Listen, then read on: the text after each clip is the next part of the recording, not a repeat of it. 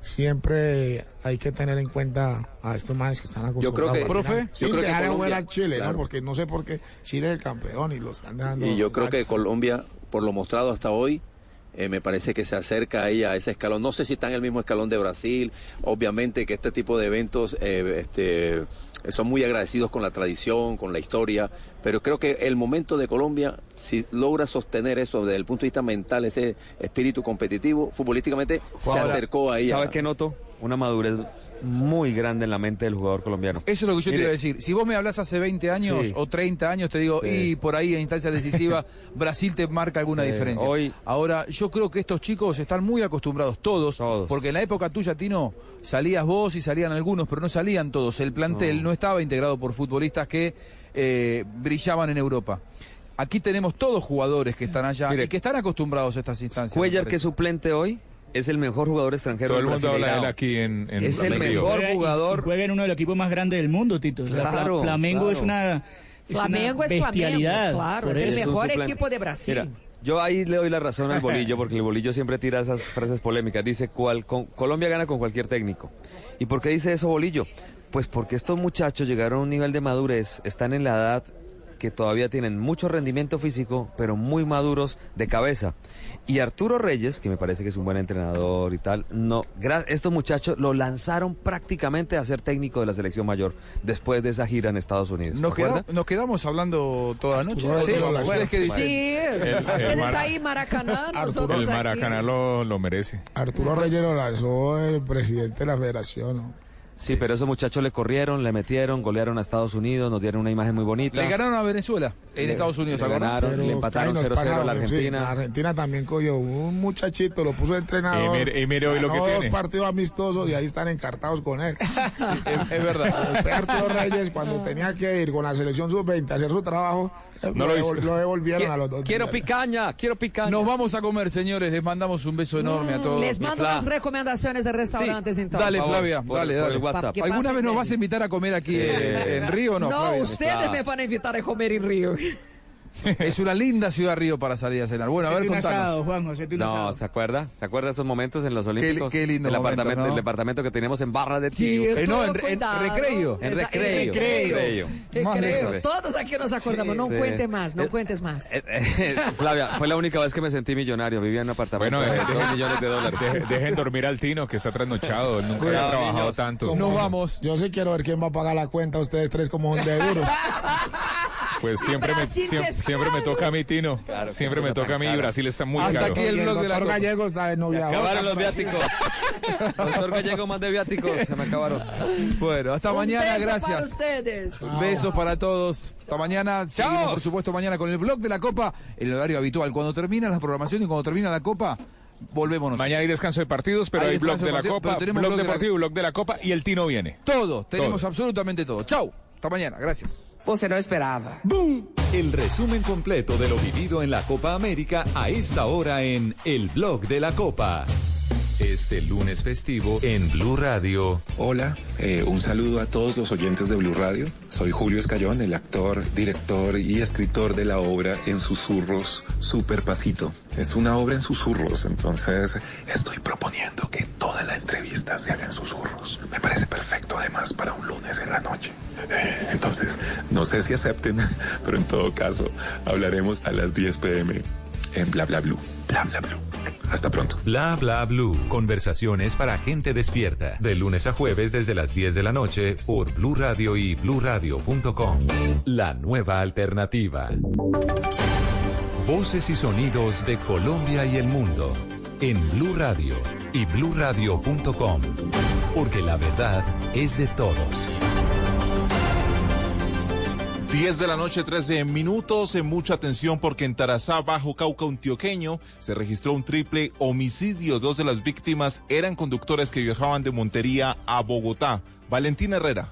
Como John Freddy Quintero de 40 años y Miguel Ángel Correa de 29 años de edad, fueron identificadas dos de las víctimas del triple homicidio registrado esta tarde en el municipio de Tarazá, Bajo Cauca Antioqueño. De acuerdo con el reporte de las autoridades, los hechos ocurrieron en el sector del 5, cuando en un lavadero de carros desconocidos comenzaron a disparar contra un grupo de personas, entre las que se encontraban estos dos hombres, quienes habían parado allí para lavar sus vehículos. Ellos venían desde Montería y se dirigían a Bogotá transportando equipos de sonido profesional para un evento. La tercera víctima fue un empleado del lavadero de carros. Ante esto, el general Juan Carlos Ramírez, comandante de la séptima división del ejército, indicó a través de su cuenta de Twitter que ya enviaron hombres a la zona para apoyar las labores de investigación de la policía. Desde Medellín, Valentina Herrera, Blue Radio. Durante el fin de semana que está terminando se han movilizado por las carreteras del país alrededor de 3 billones 200 mil vehículos y la autoridad de tránsito reportó que se han registrado 385 accidentes. La información con Víctor Páez.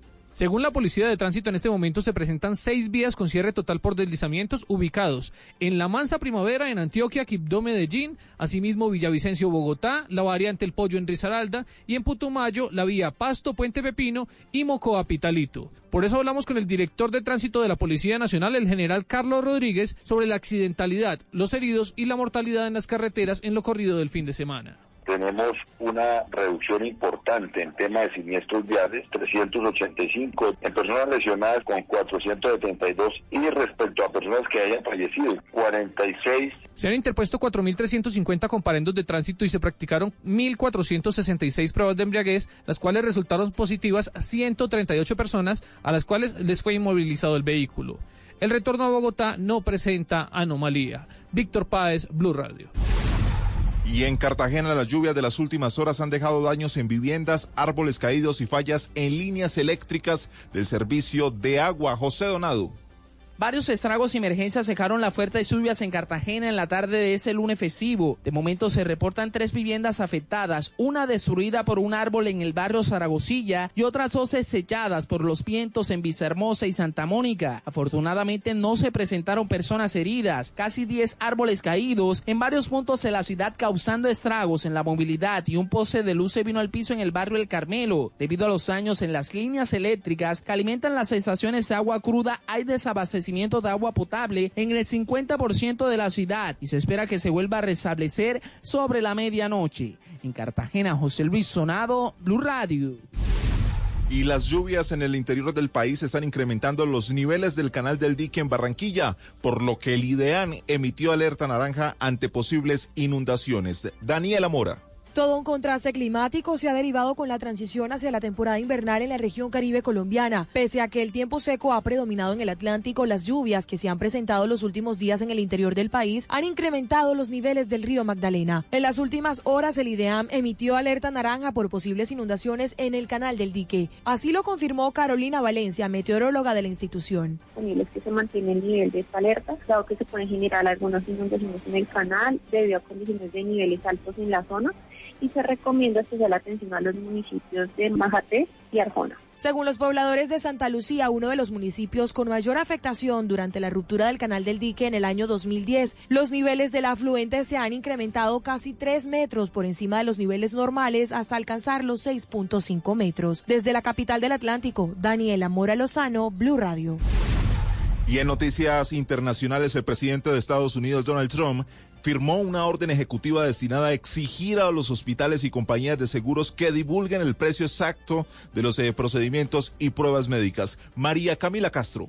Diego, con esta orden los hospitales estarán obligados a publicar de manera clara y directa los precios que reflejan los que los pacientes tienen que pagar por sus servicios.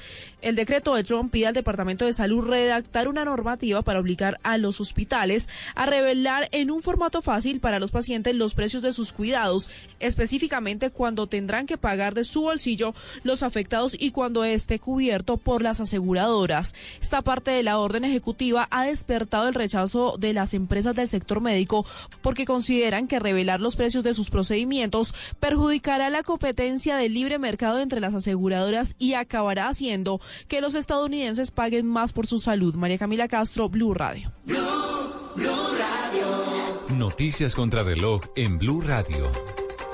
Son las 10 eh, de la noche, 8 minutos. La Comisión Nacional de Derechos Humanos de México rechazó este lunes las acusaciones de organizaciones no gubernamentales sobre un presunto ocultamiento de casos de tortura de los 43 eh, estudiantes de Ayotzinapa desaparecidos el 26 de septiembre del 2014. La cifra por infracciones al tránsito han sido sancionados 4.350 conductores durante el puente festivo. Y quedamos atentos a David Ospina, que acaba de llegar al hotel en Sao Paulo y regresó a la concentración de la selección Colombia. Ampliación de estas y otras noticias en blurradio.com. Continúen con Bla Bla Blue. El mundo está en tu mano. Escúchalo. Noticias de Colombia y el mundo a partir de este momento. Léelo, entiéndelo, pero también opina. Con respecto a la pregunta del día. Comenta. Yo pienso que ese código. Critica. Y sí, pienso que. Felicita. Vean que el pueblo lo está respaldando. En el fanpage de Blue Radio en Facebook tienes el mundo. Y un espacio para que compartas lo que sientes. Búscanos como Blue Radio en Facebook. Tú tienes mucho que decirle al mundo. Porque en Blue Radio respetamos las diferencias. Blue Radio, la nueva alternativa. Colombia se ha convertido en un destino apetecido para vivir experiencias de viaje auténticas, memorables, transformadoras, asociadas a la naturaleza, la cultura y la aventura. El premio Caracol Televisión a la protección del medio ambiente invita a organizaciones privadas y comunitarias a postular sus programas sostenibles de ecoturismo que sean responsables con el medio ambiente y favorezcan el crecimiento económico y cultural del país. Para más información, www.premiomedioambiente.caracoltv.com. Wayne Davis sigue los pasos del biólogo Richard Evan Schultes y nos revela el tesoro natural más diverso y sorprendente. Navega en la gran aventura del año y descubre lo que nos une a nuestra tierra. Caracol Televisión presenta al mundo El Sendero de la Anaconda. Estreno en cines, 27 de junio. Llega a Blue Radio La Intérprete, el podcast para conocer a profundidad los principales acontecimientos de Colombia y el mundo. Busca y escucha La Intérprete en tu plataforma de música favorita, disponible en Deezer, Spotify y en bluradio.com. La Copa América es la esencia del fútbol mundial. La Copa América han pasado, han desfilado las más grandes figuras de ayer y de hoy. En la Copa América hemos tenido a Maradona, en la Copa América hemos tenido al gordo Ronaldo, a Rivaldo y compañía. En la Copa América, Colombia ha contado con eh, grandes estrellas y un título que es tal vez lo más eh, gratificante de todo. Sin que nos marquen un gol, la Copa América está llena de historia.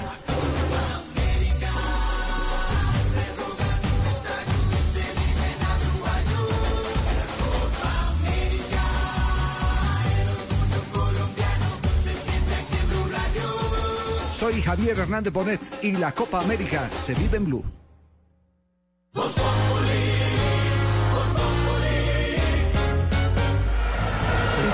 Aquí estoy haciendo tarsi, una de las dos cosas que más me gusta hacer en la vida. Martillo bonito, cae la pelota bonito, la pared del pecho, el en la barriga, realmente se la lleva cuñada entre las dos tetillas, se la entrega a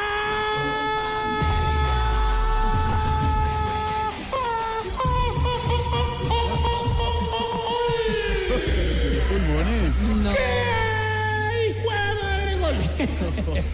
Ah, que se pone camiseta negra, le queda una lanita en el ombligo. Se está poniendo viejo. Vaina de Kenneth echarle por cárcel lo tiene todo. Tiene sauna, tiene turco y para la visita conyugal tiene jacuzzi con leche de almendra, oiga. Lo malo es que no le puedo estrenar porque aquí en Colombia no se consigue. ¿Que la leche de almendras? No, que me haga la visita conyugal, oiga. No, no. El dron era una de las naves sin tripulación más sofisticadas. Además de tomar imágenes, eh, se había podido usar para la fumigación de la coca. De la coca, de las plantaciones de coca, doctor Bronfeld. Así es, era de los aparatos aéreos no tripulados de mayor envergadera. Enverga- enverga- envergadura, doctor. El mundo está en tu mano. Escúchalo. Noticias de Colombia y el mundo a partir de este momento. Léelo, entiéndelo, pero también opina. Con respecto a la pregunta del día. Comenta. Yo pienso que ese código. Critica. Y sí, pienso que. Felicita. Vean que el pueblo lo está En respaldando. el fanpage de Blue Radio en Facebook tienes el mundo. Y un espacio para que compartas lo que sientes. Búscanos como Blue Radio en Facebook. Tú tienes mucho que decirle al mundo, porque en Blue Radio respetamos las diferencias. Blue Radio, la nueva alternativa. Respuestas largas. Señor ministro Botero, ¿cuál es la conclusión al final? Pues esta es una historia larga que si hay un minutico yo se la trato de resumir. Sí. Respuestas cortas. ¿Qué le decían los funcionarios de migración, además del bienvenido presidente, decían otra cosa? No. Pero siempre las preguntas correctas. ¿Cuál es la decisión que ha tomado? ¿Por qué aparecieron? ¿Cuánto fue, por ejemplo, el costo? Mañanas Blue, de lunes a viernes desde las 5 de la mañana por Blue Radio y bluradio.com. La nueva alternativa. Blue Radio interrumpe la programación. Una noticia urgente está en desarrollo. 10 de la noche, 14 minutos. Atención. Blue Radio puede confirmar a esta hora que mañana, martes 25 de junio, será deportado a Colombia muy temprano en la madrugada a las 4 de la mañana desde la cárcel de Alexandria en Virginia, en Estados Unidos, David Murcia Guzmán, el hombre de la pirámide DMG, que fue extraditado a Estados Unidos en el año 2010, en mayo del 2010, y que pasó nueve años exactamente condenado en una prisión de ese país por el delito de lavado de activos, finalmente será deportado a Colombia. Blue Radio ha podido confirmar que luego de varios meses en los que se estudiaron varios recursos legales y humanitarios interpuestos por David Murcia, no prosperaron. Y este hombre, sindicado de una de las más grandes estafas en la historia de Colombia, según dijeron las autoridades, y condenado a 22 años de prisión en el país, regresará a Colombia en las próximas horas. Espera que el vuelo que lo trae desde Estados Unidos llegue entre las 11 de la mañana y la 1 de la tarde a la base antinarcóticos de la Policía Nacional ubicada en el occidente de Bogotá. Si todo sale como está previsto, David Murcia debería estar en Colombia este día martes, como lo podemos confirmar. Todavía no se conoce el sitio en el que tendría que purgar los 22 años de cárcel a los que fue condenado David Murcia Guzmán por la captadora ilegal DMG, que dejó más de 1.990 víctimas en el país por delitos como lavado de activos agravado y captación masiva y habitual de dinero. Lo que ha podido conocer Blue Radio es que David Murcia permanecería detenido en primera instancia en la cárcel La Picota de Bogotá, aunque todavía eso es objeto de estudio por parte del IMPEC y de las autoridades colombianas. Además de la condena por esos delitos, Murcia tendrá que pagar 22 años de cárcel en Colombia a partir de ahora, por lo que hemos señalado, tiene una multa de más de 17 mil millones de pesos. La noticia a esta hora que Blue Radio puede confirmar es que todo está listo para que este martes de madrugada inicie el viaje de deportación que podría concluir antes del mediodía de mañana de David Murcia Guzmán, el hombre de DMG, el hombre que durante varios años puso en jaque la economía colombiana, que mantuvo en vilo a miles de ahorradores y que ahora después de pagar una pena de nueve años en Estados Unidos regresa a Colombia. Le esperan más de dos décadas en prisión. Más detalles de esta información urgente que revela esta hora en primicia Blue Radio lo puede conseguir ya en blurradio.com y mañana muy temprano, desde las 4 de la mañana, en Mañanas Blue. Días 17, seguimos en Bla Bla Blue aquí en Blue Radio en este lunes festivo.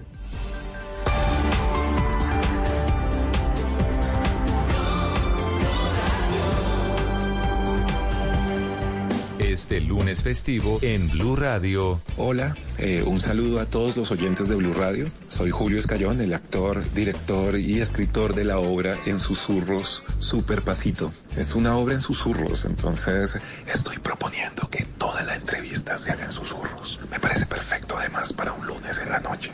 Eh, Entonces, no sé si acepten, pero en todo caso, hablaremos a las 10 pm en Bla Bla Blue. Bla Bla Blue. Hasta pronto. Bla bla blue. Conversaciones para gente despierta. De lunes a jueves desde las 10 de la noche por Blue Radio y bluradio.com. La nueva alternativa. ¿Qué se requiere para una buena conversación? Un buen tema, un buen ambiente, buenos interlocutores, preguntarles a los que saben y dejar que todos expresen su opinión. Cada noche encontraremos los ingredientes necesarios para las mejores conversaciones en Bla Bla Blue. La manera ideal de terminar el día y comenzar uno nuevo. Aquí comienza Bla Bla Blue. Conversaciones para gente despierta. En vivo, desde el estudio principal de Blue Radio, en Bogotá, Colombia. Aquí está Bla Bla Blue. Buenas noches. Buenas noches, buenas noches, Colombia. Buenas noches, lo prometido es deuda. Aquí estamos, firmes. Lunes festivo, Sí. por favor. Esto es mucho amor al arte. Siempre, siempre. Amor a la radio, por amor a la radio y sobre todo porque nuestros oyentes seguramente están muchos en operación retorno, en carreteras, ya hemos visto todo lo que ha ocurrido durante el día. Pues aquí los vamos a estar acompañando en este final de lunes festivo en Bla Bla Blue, que es un programa que siempre va de lunes a jueves, de 10 de la noche a 1 de la mañana. Bla Bla Blue, conversaciones para gente despierta. Es el primer talk show de la radio y el último si ustedes no lo escuchan. No, pilas, pilas. Por favor. Ruede la bola. Y, y, Mauro, más de uno dijo, hay que aprovechar este puente porque el de julio ya no es. El 20 de julio, que siempre era el puentecito ahí. Pero ya le no. tengo otra. Hay puente dentro de ocho días. ¿Otra Sí, vez? el del primero de julio. No, Sí, pero otra que vez se repite, ¿no? Sí, ¿no hay? ¿no hay? No tenía ni la menor Sí, idea. no, el primero de julio. Déjeme, yo ya le confirmo. Revisen, revisen ahí porque creo que hay puente. Uy, no me dé esa buena noticia. Uy, pero igual sí, trabajamos los sí. Puente el primero de julio. Y aquí vamos a estar frente al cañón. O sea, dentro de ocho de los espero. hasta ahora. ¿No sabían? En este No, bueno, precioso me- horario. Me acabo de Desayunar, desayunar o almorzar, de cenar. cenar. Sí, de cenar. Ajo de madre. Ajo de madre. Bueno, Ah, bueno, no, aquí vamos a estar, aquí vamos a Esos estar dos siempre. puentes, aunque haya que trabajar, son una Aquí maravilla. Estaremos, sí señores. En la primera hora de nuestro programa siempre tenemos un invitado bien, bien especial. En la segunda hora eh, siempre estamos hablando de un tema y un tema eh, que, de pronto les puede dejar algo bonito a todos ustedes. Hoy vamos a hablar sobre la belleza y para eso tenemos a Tata Solarte aquí en este programa. Bla, bla, Uy. blue. Sí, Tatica. Pero en la segunda hora va a estar la invitada especial. Yo simplemente soy la cuota femenina de Bla Bla Blue, muy contenta de estar con todos ustedes. Soy arroba Tata Solarte. El lunes festivo me encanta trabajar. O sea, de hecho me gustan mucho los lunes y más cuando son festivos. Bueno, y eh, Wow. vamos a hablar entonces de belleza en la segunda hora. Sí, señor, belleza, pero relacionada con la parte del alma, ¿sabe? No solamente con lo espiritual, eh, perdón, no solamente con lo físico, sino también con lo espiritual. Vamos a tener como unos segmentos especiales que quiero que ustedes, amigos de Bla Bla Blue, se queden con nosotros. Como por ejemplo, ¿por qué verse y sentirse bien es tan importante? ¿No ha visto que usted se, antes de salir se vuelve a mirar en el espejo, se acomoda Se la devuelve. corbata, se devuelve? Listo. También vamos a hablar si el ser humano es o no de apariencias por aquello de que la red social hoy en día más Ah, famosa es Instagram, sí. Ah, ustedes carajo. saben. Pero como siempre se van a la cama con algo, hoy los dejamos también con unos trucos de belleza para hombres y para mujeres. Ah, está buenísimo. Está buenísimo Está la segunda hora. Bueno, para eh, ustedes entonces en la segunda hora, después de las 11 de la noche, ahí estaremos con Tata Solarte. Y eh, en la tercera hora, pues nosotros abrimos las líneas telefónicas, abrimos una línea 316-692-5274 para que ustedes se tomen bla bla bla hasta la 1 de la mañana, nos llamen y nos cuenten qué están haciendo, si están en trancón, desparchados, si es que además que cuando uno está en puente no puede dormir o duerme hasta tarde, entonces se le descuadran las horas. Sí, sí, Aproveche y nos llama y hablamos hasta la 1 de la mañana. Y al otro lado de la mesa está el señor Simón Hernández, el salto más simpático Sí, de la radio. señor. Hombre, lindo, lindo salto festivo el día de hoy, acompañándoles a todos ustedes, digamos que cerrando o abriendo esta semana en la que muchos están de vacaciones. Mucha gente de vacaciones, ¿no? Fiesta en las carreteras de Colombia. Los colegios, los pelados de colegios universidades. universidades, todos conectadísimos. Sí, pues están aquí- ahí pasando aquí estaremos. Tan chévere esa época, ¿no? Que uno salía vacaciones. Bueno, ya dejen de tirar vainas. Dentro de ocho días hay programa, les repito. Bueno, Dentro de ocho días, que es el festivo de San Pedro. Sí. O sea, hay feria. O sea, estaremos, estaremos haciendo programa desde Neiva. ah, pues quiere hacerlo desde Neiva. Desde Neiva. Pegamos la rodadita. Neiva, que Desde este fin de semana empieza toda la fiesta. 103.1. Ahí estaremos eh, seguramente y por supuesto aprovechamos para saludar a toda la gente en Bogotá, en Medellín, en Cali, en Barranquilla, en Boyacá, en Villavicencio, en Bucaramanga, en Manizales, en Cúcuta, en Montería, en Pereira y en todo el mundo que nos están escuchando en www.bluradio.com. La producción de ese programa eh, está en manos del mejor, el 10, el 10 de la radio, don Diego, el Diego Caribella. ¡Grande, Diego! Vamos, Dieguito, vamos, vamos, Dieguito, bien. En el control master, don Andrés Bernal, Rafa. Grande. Rafita también. Rafita grande. También, el único pequeño es usted. Ah, bueno. Mi nombre es Mauricio Quintero, le damos la bienvenida a Violent Femmes.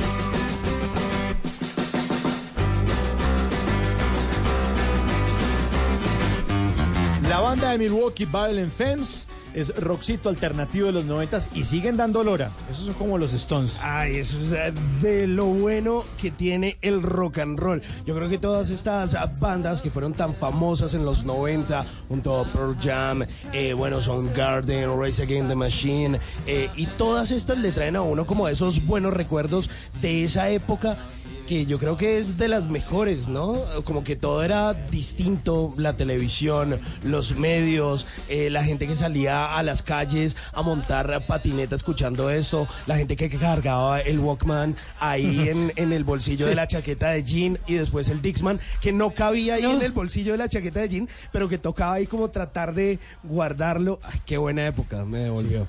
Por estos, por estos días lanzaron un nuevo álbum que se llama Hotel Last Resort. Pero no, yo me quedo con el Violent Femmes de los 90. Ahí Sí, está. total. Blister in the Sun.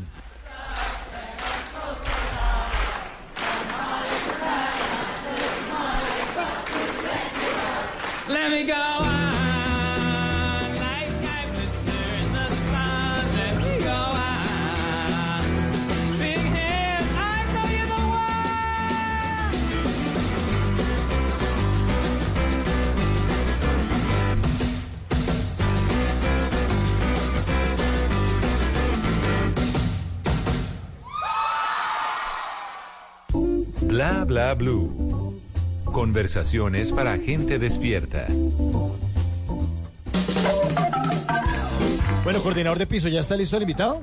Hombre, sí está más, pero más que listo. Más Se que listo. un tintico, un Ah, cafecito. bueno. Está rey palpar. Rey Palpar. Bueno, nuestro invitado de esta noche es actor, músico, comediante de stand-up, formado en una de las mejores escuelas de arte dramático de Nueva York. Y no traemos a Ah, cualquier persona. Y a pesar de que su nueva obra insiste en que hablemos súper pasito, pues recibamos súper fuerte, con un fuerte aplauso al señor Julio Escayón. ¿Me, me Señor. puedo, me puedo aplaudir? Yo Sí, también. señor, a ver, aplausos. ¡Oh! ¡Qué aplauso! ¡Qué aplauso! Gracias, Qué aplauso. gracias. Mejor aplauso en radio, nominado, señor. Muchas gracias. Lo, lo ensayé de- Eso era un curso, eso era un curso en Nueva York en la Academia de Arte Dramático. El, el aplauso radial. Porque hay aplausos de aplausos. Sí. No, Pero no. ese, ese se nota que tiene preparación. Sí, sí, sí. Tanta como la del salto de Simón. Ahí están en la misma en escuela. la misma- en la misma escuela. En la misma academia. ¿Cómo ensaya usted los aplausos para radio, Julio? Buenas noches. Sí, pues eh, tiene, tiene que tener resistencia, tiene que tener Ajá. textura. Intento a veces con mis cachetes. A veces- es- Hay, hay que recurrir a ese tipo de métodos. digo, sí, pero no importa. El dolor pasa. Al final, si tengo un lindo aplauso, estoy feliz.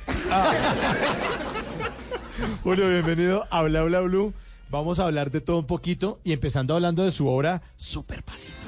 Sí, súper pasito. ¿Por qué lo dio por hablar super pasito? Sí, los comediantes normalmente siempre habla- hablamos duro en el escenario. es una sé. gritadera, porque a veces la gente se, se Total. responde y se conecta. Total, pero, pero no, fue, partió en la maldita vanidad. Yo estaba haciendo una temporada de teatro y convocaron unos textos eh, para tener una temporada. Y la maldita vanidad en esa época era chiquitica. Y ¿Qué es la maldita avenida para es, un, es una compañía de teatro. Eh, entonces, eran, era la época de los microteatros.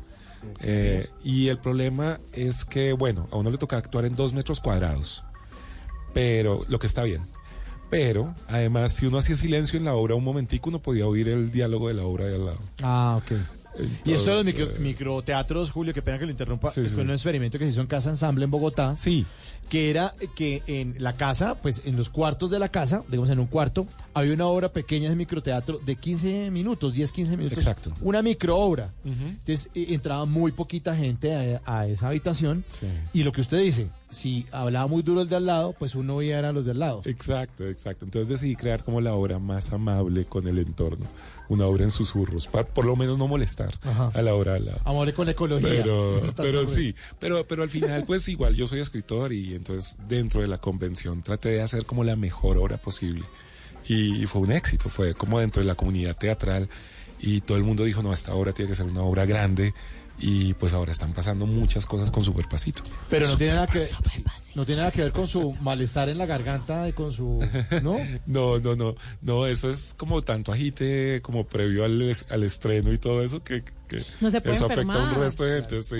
Pero, pero no, ya estoy mejorcito, mejorcito, pero sí, esos primeros días de, de- fueron, fueron guerreaditos. Julio, ¿usted es familiar de Germán Escayón NN? Eh, creo que viene a ser como primo de mi papá, primo segundo de mi papá, algo así. Pero sí, creo que hay un parentesco. Pero no han hablado ni nada buscando Sí, árbol claro. genealógico. Nos hemos, nos hemos encontrado en, en algunas situaciones familiares eh, dos o tres veces y, y sí, como que nos saludamos. Y, Y hay sí. otro escayón que es director de, de televisión y de cine, ¿no?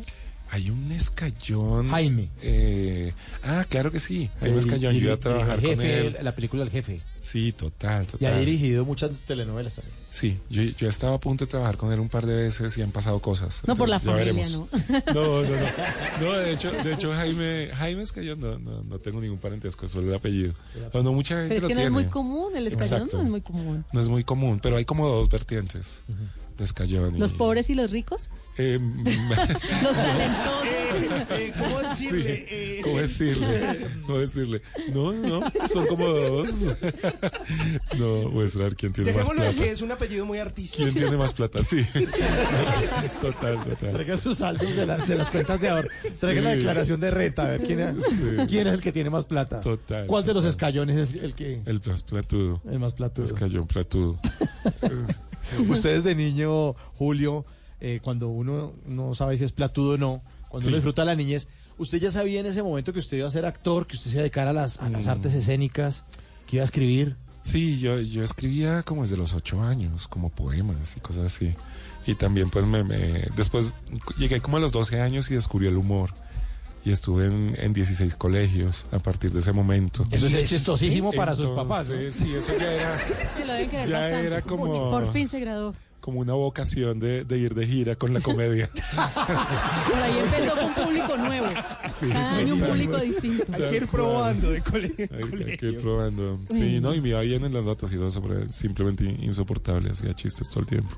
Pero entonces que usted cambiaba de colegio por gusto, o sea, porque le iba bien en las Casi- calificaciones. No, por gusto Sí, no. Casi que por ¿O lo gusto. iban medio votando? Decían, ganó el año, pero se tiene que Eh, ir. sí, por favor, o sea, no más. Si me colabora con la salida. Sí, algunos decían como, hey, no, y nos cae muy bien y todo. No, puede- no podemos dar clase. Entonces. Tengo muchos, muchos amigos del colegio que por ahí me encuentro de repente. Y, y de diferentes, estuve en todo tipo de colegios, entonces a veces me monto en un taxi y usted, es cayón. ¿En serio? Sí. Después, ¿cuánta gente habrá estudiado conmigo? Pues, eso, eso es lindo. Pero se graduó al fin. Sí, sí, ah, claro. bueno, me- yo me imagino el orgullo de sus papás cuando usted recibió el grado. Sí, Por fin. total, como, como hey. Eh, pero sí me dijeron del colegio en el que me gradué que no, que no viniera como los últimos dos meses, que tranquilo, que estaban muy buenas mis notas. ¿Qué tal?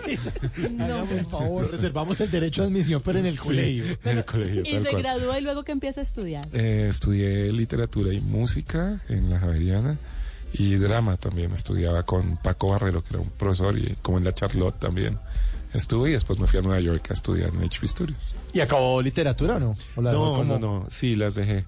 Sí, realmente, o sea, yo escribo, eso es lo que hago. Entonces, eh, pues una carrera de literatura realmente no hace a un escritor. No, es para un- nada. Es otra cosa. Lo suyo es más empírico, entonces. Sí, escribir es, es otra cosa, es un descubrimiento ahí personal. Y, mm, pero uno lee y tiene unas, unas unos referentes que de todos modos termi- terminan aportando muchísimo. Eh, pero sí, no, no la sentí necesaria la carrera completa. Y el tema de la música. Ah, sí, el tema de la música es increíble. Ese sí. Pero ese sí, ¿cuándo llegó? Después Ese, de que... Pues no sé, yo, yo toco piano como desde los siete años y canto y compongo también. Entonces comencé a componer cosas para obras de teatro y mis canciones. En música yo me llamo Calo Eva. Entonces por ahí está mi música en, en Spotify y en todo lado. Eh, es como un indie y todo raro. Ajá. Es, más o, es más o menos así, sí. Eh, My mind, more funny maybe,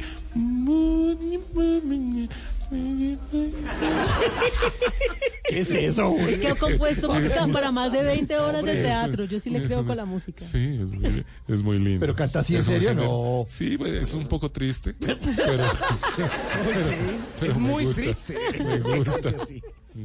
Oiga, pero ¿cómo se- cómo si es el nombre artístico? Eh, Calo Eva. Calo, Eh, Eva y Calo y por Con qué K? Calo Eva. Eh, sí. Bueno, estamos con Julio Escayón esta noche aquí en la va a pasar muy bueno. Y hablando, vamos a hablar más adelante de su carrera como comediante, de dónde arrancó. Bueno, sí, ya arrancó en el colegio, pero ¿cómo empezó a tomarse en serio esto del stand-up comedy? Hoy en Bla Bla Bla, Julio Escayón.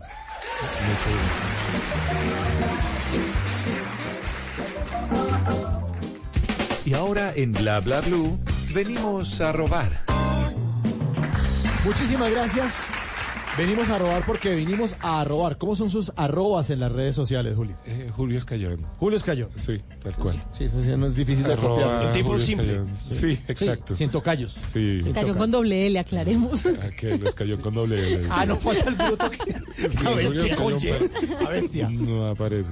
Pero venimos a robar porque venimos a robar. Eh, arroba le tuitero escribe una pregunta desde México, lo siguiente dice, ¿qué frase dices siempre después de coger? O sea, después de hacer el amor, como dicen en. México, después de coger. Y, eh, con este diálogo le responde arroba ilustre zapato. Se llama así, sí, en serio. Dice, ¿qué frase dices después de coger? Y eh, ilustre zapato le pone, eh, ¿te gustó Clara? Adriana. Eso. Ay, falta el que les confunde los nombres. Arroba Alex Fer García puso en su cuenta de Instagram eh, una imagen en la que se lee lo siguiente. Dice, esta mañana vi a una vecina hablando con su gato. Era obvio que ella pensaba que su gato le entendía. Llegué a la casa y le se lo conté a mi perro. Hola, nos reímos. Venimos a robar porque venimos a, a robar. Eh, arroba Ale Machuca escribió. ¿Quién? así se llama, arroba Ale Machuca. ¿Yo qué hago? Se le llama en la cuenta de Twitter. Búsquela y verá que existe. Arroba Ale Machuca escribió en Twitter la siguiente frase sabia. Dice, eh, como el man le hable de sus ex, es el mayor spoiler de lo que va a pasar contigo. Date cuenta. Bueno. Y este último, arroba Alexander Sánchez R en su cuenta de Instagram, eh, posteó una imagen con el siguiente texto. Dice, metí la comida al microondas y oprimí el botón de pizza. Cuando salió seguía haciendo sopa. Pésimo servicio. venimos a robar porque venimos. Arroba.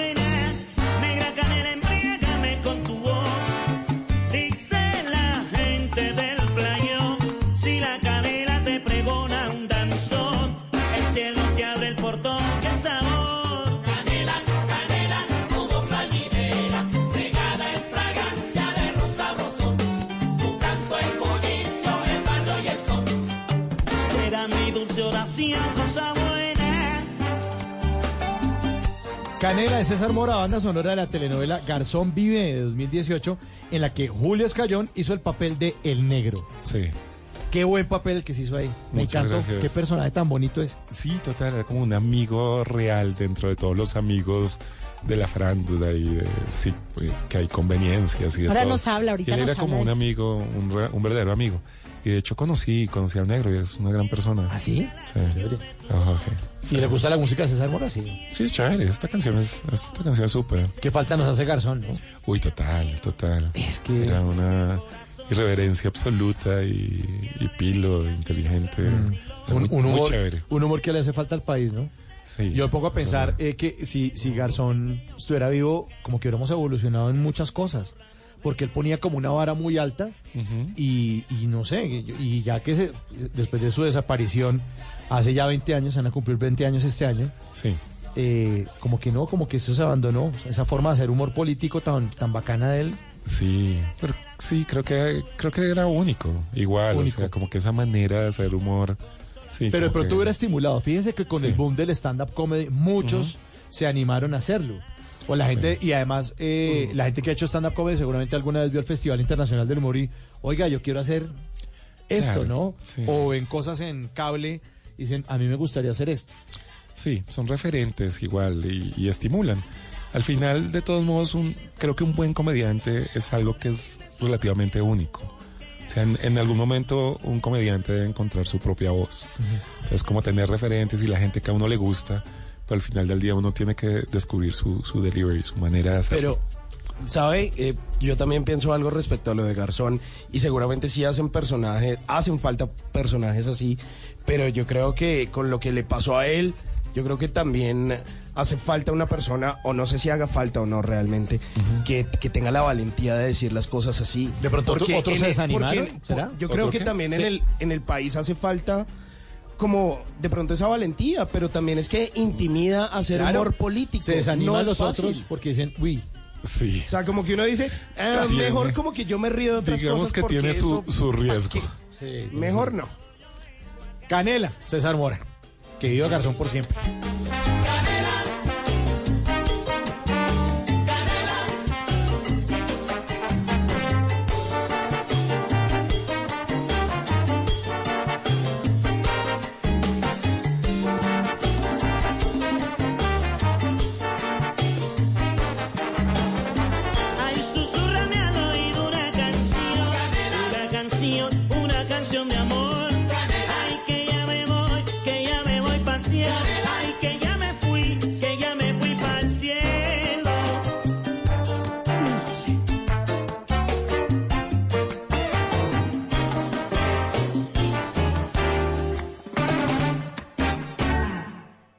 Hay cajas de dientes, cajas fuertes y hasta cajas de música. Pero ninguna como la cajita de Tata Solarte. En Bla Bla Blue, vamos a tirar caja. Vamos a tirar caja. ¿Le gusta? Me encanta. sí. Bueno, pues vamos Pero a es caja, no, no bien. es, no es tirar solo. Sí, no sea mal No, pensado. ¿Lo de tirar? No, Julio sabe, ¿cierto? ¿Tirar? Sí. ¿Cajita? Aquí vamos con la cajita mía. Aquí se la traigo. Es la cajita Ok. que tiene unos papelitos que usted va a ir sacando de a uno y vamos a ir compartiendo y vamos a ir leyendo. Sin Ok. mirar, solamente mete la manito. Ok. Ahora sí, Bueno. listo. ¿Qué dice ese primer papelito? Eh, stand-up en inglés. Así, usted pues hace stand-up, pero además complace a todos los públicos. ¿Qué tan difícil es hacerlo en español o en inglés haciéndolo en Colombia en inglés? Eh, sí, es bien diferente. Eh, tiene que ver un poquito como con el ritmo y la cadencia, no basta como con traducir. Entonces, entonces sí, hay que como hacerlo y descubrir cómo...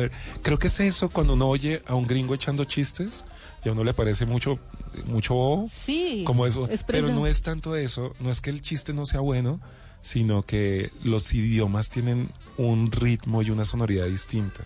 Y tenemos eso unas es lo que toca- palabritas Exacto. colombianas que Y no eso se- es- ni se traducen. Exacto, entonces eso es lo que toca descubrir, es como, como este material que es chistoso, uno lo lleva a otro, a otra música. Tiene que ver es como con eso. Jodido, ¿no? Sí, a propósito, en Superpasito vamos a hacer eh, con Luna Baxter dos funciones en inglés. ¿Ah, el, sí? el 11 y el 18, sí. Y, y va, y entonces cuando, cuando usted eh, incursiona con ese stand-up en inglés, ¿cuál es su público? O sea, es en Bogotá, pero ¿de Sí. dónde vienen? A ver. Hay, hay, un, hay un mercado, hay un mercado, y yo creo que en todas las ciudades del mundo en este momento, porque hay demasiados expats por ahí. Y hay eh, gente que está viviendo, que hay multinacionales que tienen sus empleados de todo lado. Pero a Medellín, Está que está, lleno, está lleno de gringos en Medellín. Exacto. Trabajando sí. en Medellín. Sí, ahí hay un, hay un mercado, vale la pena como, como explorarlo. Sí. Sí. ujú. Debería también en coreano, en un montón Sí, hay- de hay mucho Huawei, chino, hay de mercado. Huawei lleno. Hay un mercado coreano, hay un mercado coreano también. Ahí le dejamos la inquietud. Esperamos el stand-up en mandarín, por favor. Yo, hablo- yo hablo japonés a propósito. Fuera chiste. Sí, sí, sí, sí, aquí lo Sí. tenemos en la investigación. Siguiente papelito. A ver. Asesor creativo. Ok. Sí, es otra de sus facetas. Sí. O sea, uno lo ve así, voy a, voy a describirles el look de nuestro Sí. invitado de Julio Escayón, por si no lo están viendo No. en nuestras redes sociales, si no lo ubican. por si no lo ubican, sí, a ver, es un morenazo, Ok. ¿Cuánto mides? ¿Uno qué? ¿80 por ahí? Como un 80. Un 80, pelo afro, chévere, parece primo mío.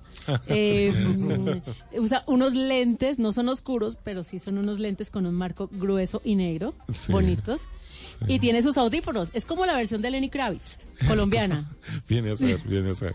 Me decían Prince en el colegio. ¿Ah, sí? En época, ¿En cuál sí. de todos? Mentira. En uno de los colegios, sí, en el Lincoln. ¿Le decían Prince? Lincoln. Eh, sí. Y cantaba como Prince, ¿o no? Sí, miren. Ay, usted, usted es un fraude con el canto. Pero repítala. Es muy repítala, a ver, triste. porque Es sí, yo muy creo que- triste. Yo creo que conozco Porque esa canción. sí, Tiene un tono parecido al de. Prince incluso. Ahí va. A ver. A ver.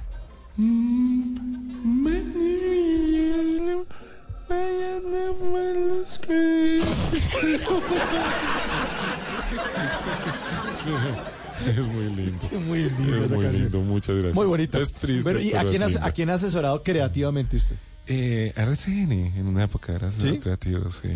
Sí, era un Pero no lo ponen a cantar.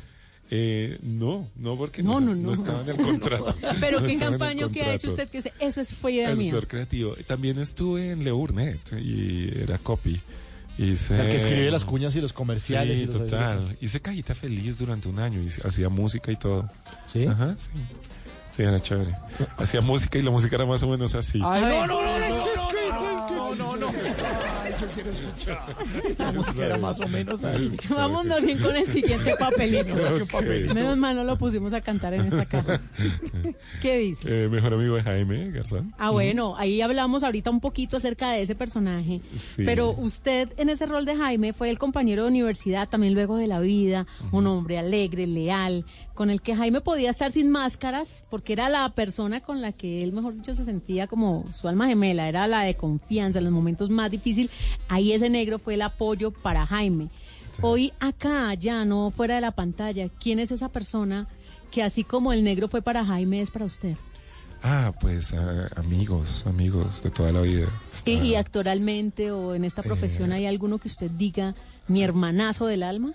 Eh, pues tengo amigos, con, con Santiago hicimos muy buena relación, eh, Antonio Sanines también un gran amigo. Eh, sí, sí, creo que las personas con las que he actuado en teatro también se han convertido, uy, hacer una temporada de teatro también, eso hace como una familia. Entonces, Paula Castaño, que fue la antigua actriz de Superpasito, y Carlos Aguilar, eh, los quiero muchísimo. Y ahorita estoy trabajando con Luna Baxter y también, también yo creo que, que esta, es- hacer una obra como esta crea que crea familia inmediatamente. Una obra que uno va al teatro a ver a las 8 de la noche, Sí. Julio. Sí. ¿Cómo, cómo funciona ese día para los actores, por ejemplo? ¿Ustedes a qué hora se dan cita, ensayan ese mismo día? ¿Cómo Mm. funciona? Es durísimo, es, es bien fuerte estar en temporada, de miércoles a sábado. Eh, es raro porque uno pensaría, pero es una hora en el escenario, pero uno realmente le dedica la vida a, a Claro. este tipo de personajes y a, a una temporada, entonces sí, uno realmente tiene que enfocarse en ello. Eh, uno llega mm, como a las eh, cinco y media, seis, cuando ya está el montaje hecho. Previo al montaje sí hay ensayos todos los días de cuatro horas y, y sí es bastante, bastante entregada la cosa. Bueno, bueno eso, ¿no? se nos sacaron los papelitos. Pero, pero qué bueno eso que usted está diciendo, Julio, porque la gente se imagina Mm. Una Sí. hora ahí. Se va a cansar por, Cobre. ay, se va a cansar por una hora ahí. Ay. Por eso no hay que sí. llegar tarde. Sí, por eso no hay que llegar tarde. Recordemos, recordemos entonces Superpasito está en temporada. Sí, estamos de miércoles a, a sábado. Nos fue increíble esta primera semana. Es una obra en susurros, que es algo muy particular. ¿Cuándo fue que estrenaron? En el miércoles 19. El miércoles 19. El miércoles 19 a las 8 de la noche. Y este, Y este miércoles. Y este miércoles a las 8 también. Y el jueves. El Y el 25. jueves a las 8 Y el viernes también. No me asusten con esto. No, no me asusten. Superpasito es como decir susurro. Super- es una hora en susurros y realmente se vuelve entonces una experiencia como de los sentidos, porque eso como que crea una textura ahí.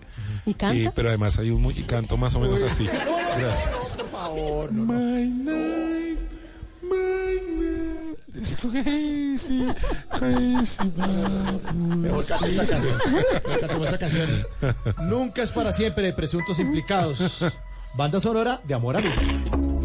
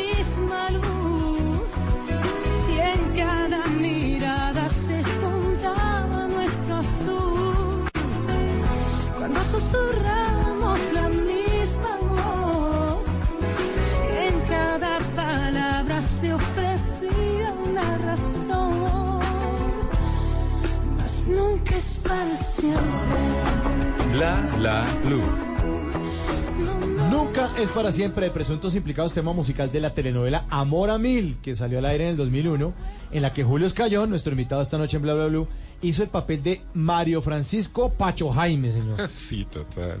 Mucha gente se acuerda de esa novela, es increíble. ¿Era con Manolo como Cardona? Transporte público y me dicen como, ¿cuál fue el personaje ese chistoso que usted... así, era- pero sí, ese personaje es muy recordado. Y, y Patricia Vázquez, ¿no? Y Manolo Patricia Vázquez, sí. Sí, sí, sí. Patricia ya, pues creo que está en España y vive, ya no, ya no actúa. Pero, pero sí era, era linda y hizo este personaje. Y usted, usted también, usted el personaje suyo el Pacho Jaime, ¿cómo era? Sí, Pachito. ¿Quién era Pacho? Pachito tenía un peinado, era el mejor amigo de Manolo. Y era, sí, era como un desastre. Realmente. era como un desastre, desastre emocional permanente. Y, pero bueno, trataba de hacer lo mejor posible. Y ahí, ahí iba. Tenía un peinado muy particular. ¿Cómo era? Yo no sé. ¿Han visto a Bob Patiño? Eso lo dirigía Bueno, trompetero, ¿no? Lo diría trompetero. y Sergio sí. Osorio. Y por ahí Sergio Osorio entró un rato. Uy, qué locura entonces esas No. grabaciones con trompetero. Sí, total, total. Y con trompetero habíamos trabajado antes en, en Le Burnett, casualmente. Claro, él también fue copy. Co- también fue copy. Entonces eh, ahí como que nos encontramos de nuevo. Y fue chévere, nos divertimos. A tantos años, imagínate, 18 años ya. Amor a Mil, del canal Caracol.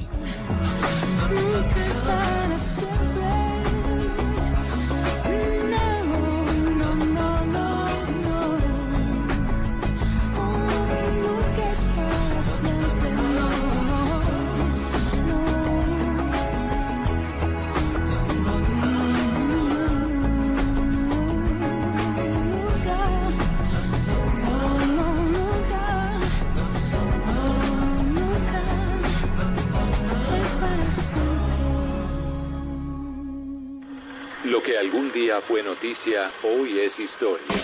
En Bla Bla Blue, antes de que se acabe el día.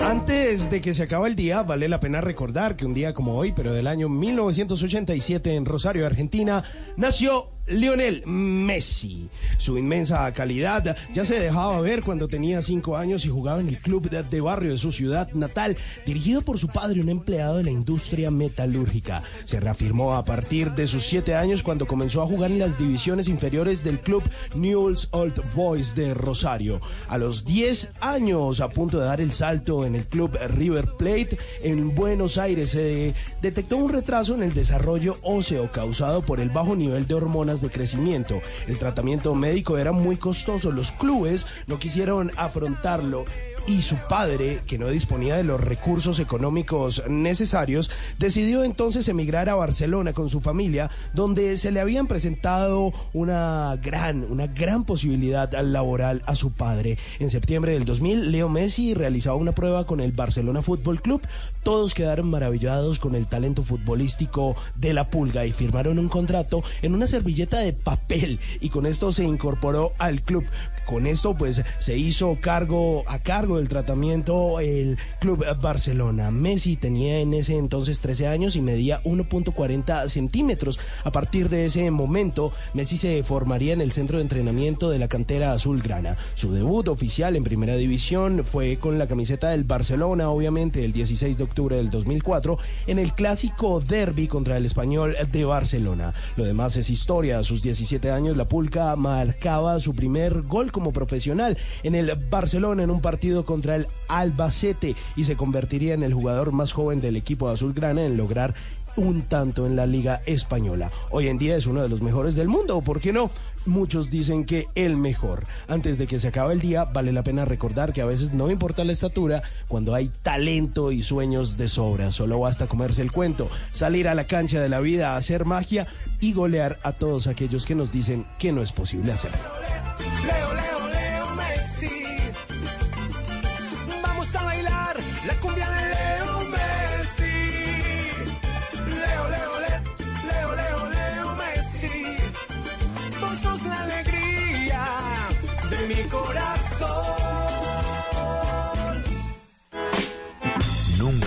Irás a la cama sin aprender algo nuevo.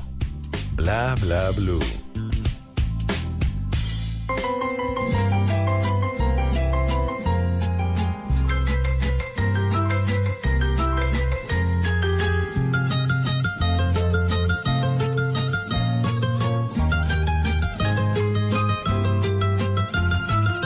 con la fe verdadera de un alma noble y pura, con íntima ternura mi amor te consagré, te dije que era tuyo, te dije que te amaba, que solo en ti pensaba y así lo cumpliré. Será porque te quiero y te amo con pasión. A Dios en mi oración imploro tu bondad. Tú siendo mi esperanza, lo íntimo de mi alma, Virgen a quien reclama mi corazón piedad. Continuamos esta noche con, en Bla Bla Blue con el comediante, escritor eh, y experto en arte dramático Julio Escayón, que nos acompaña hoy. Aquí está la banda sonora de la película Como el gato y el ratón, fe, verda- fe verdadera de Julio Jaramillo, una película que salió en el 2002 en la que Julio Escayón hacía, hacía el papel de El Albino. ¿Cómo hace el Albino? Sí, así le decían, era, era como eh, sí, un personaje muy particular del- de un barrio muy, muy precario y era el más precario de todos, eh, el albino. Y le decían así porque tenía como un mechón blanco. Eh, sí, ese personaje fue chévere. En la audición la sugirió Humberto Rivera conmigo y nadie me conocía en esa época y, y pues Rodrigo Triana vio mi trabajo y le gustó y e hicimos esa película que es muy chévere. Oye, usted siempre se ha burlado de su condición afro, ¿no? Y tiene, tiene una línea muy chévere eh, de stand-up comedy donde habla de cómo hace uno como cachaco, como rolo en Cartagena. ¿Cómo es que es eso? sí. Eh, eso es como. No, no, no. Me refiero a que tengo, tengo problemas cuando viajo. Ah, sí. Particularmente a, a Barranquilla. Porque no le entiendo al- a los taxistas. ¿Por qué? Eh, ¿Cómo es como. Eh. Perdón. Eh, Perdón. Eh, mira, no, bájate, bájate. Negro y cachaco está jodido, bájate. así lo cumpliré. Será porque te quiero y te amo con pasión. A Dios en mi oración imploro tu bondad.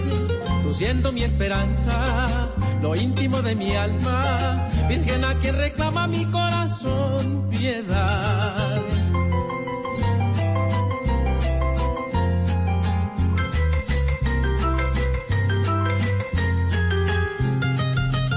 ¿Qué tal es usted, Julio, para las redes sociales, para las aplicaciones en el celular? Sí. ¿Le jala o no? Y no, no me, no me divierten tanto, pero es algo que toca hacer y, y es importante hacerlo. Entonces, entonces cada vez como que posteo un poco más o algo así. Pero no, se- siempre se, se me olvida. Pues- Estoy- dime, dime. Pues aquí le tocó hacer algo. Sí, de una. Sí, aquí le tocó. De una. ¿Con ganas Punto. o sin ganas? Con ganas, una. no mentiras, con muchas ganas, porque va a estar bien divertido lo que vamos a hacer. Súper, de Resulta que hay una aplicación que se llama Chazam. No sé si la ha visto, algunas Claro. personas la tienen por ahí o no en el celular y esta sección se llama Chazamelo. Porque no, normalmente el Chazam funciona con canciones, entonces usted le pone ahí, entonces pone, tú, esto lo canta Julio Jaramillo, Sí. pero hoy usted va a hacer las veces de Chazam. Perfecto. Pero no va a ser con canciones, va a ser con colegas suyos comediantes. Ok, mira ¿Listo? pues. Entonces van a ver unas líneas ahí chiquiticas Sí, y usted sí, dice, ese es tal, y me tiene que contar además de eso una anécdota que tenga con cada uno de esos comediantes. Vale, de una, ¿Listo? de una. De una, suena el primero. Ah, en 1993, por la tardecita, hice un pacto con el demonio ¿De una vez? para quedar congelado en este cuerpo de adolescente eterno. Adolescente básicamente porque adolezco de inmadurez, de acné senil, de malparidez cósmica eh, y de trastorno afectivo bipolar. ¿sí? Esta es una cosa que mucha gente no sabe de mí. Sí, soy bipolar, es decir, poseo dos camisetas eh, tipo polo y me emborracho a las dos polas, básicamente. Bueno, ¿ese quién es? Gonzalo Valderrama. El gran Gonzalo Valderrama. Claro. ¿Qué hay para contar con Gonzalo? Eh, pues somos muy buenos amigos. Él estuvo viviendo en una época en mi casa, de hecho. Eh, eh, sí, y, mm, y no, ¿Y, nos- y si era nos- buen roommate? eh, no rumbea tanto. No rumbea tanto y yo en esa época rumbeaba hartísimo. Llegaba tardísimo Entonces el pobre, yo lo invitaba a mi, a mi, o sea, hey, Gonzalo, mire que aquí está pasando esto, esto está buenísimo. Y decía, "Arr, ¿por qué? Pero finalmente como que se, se bañaba, se arreglaba y llegaba. ¿Así? Muy tierno. Pero no, pero no, no es su, ¿Y si no es su esos buenos, tendencia. si es de esos buenos compañeros que lava la losa, saca la Sí, basura? pues no, vi- vivían en parte de mi casa, que, tiene, tiene, tiene un espacio completamente independiente. Ah, bueno. Eh, y sí, somos muy buenos amigos, nos, nos identificamos mucho en el estilo de comedia, que no somos tan, eh, sí, como, como particulares. Entonces, no son tan histriónicos ni tan escandalosos como otros. Exacto, sí, como que el texto es, es- corre riesgos, eh, sí, entonces... Muy nos- cuidadosos, sí. Sí, es sí, sí, sí. Parece mucho en eso. Ujú. Listo, vamos con el segundo. A ver. A ver. En la casa de uno uno tiene que saber que el segundo, en el segundo que nace su hijo, en ese segundo, el hombre, señores, papás, maridos, lo que sea, no vamos a hacer mucho más que Cadi de pañalera.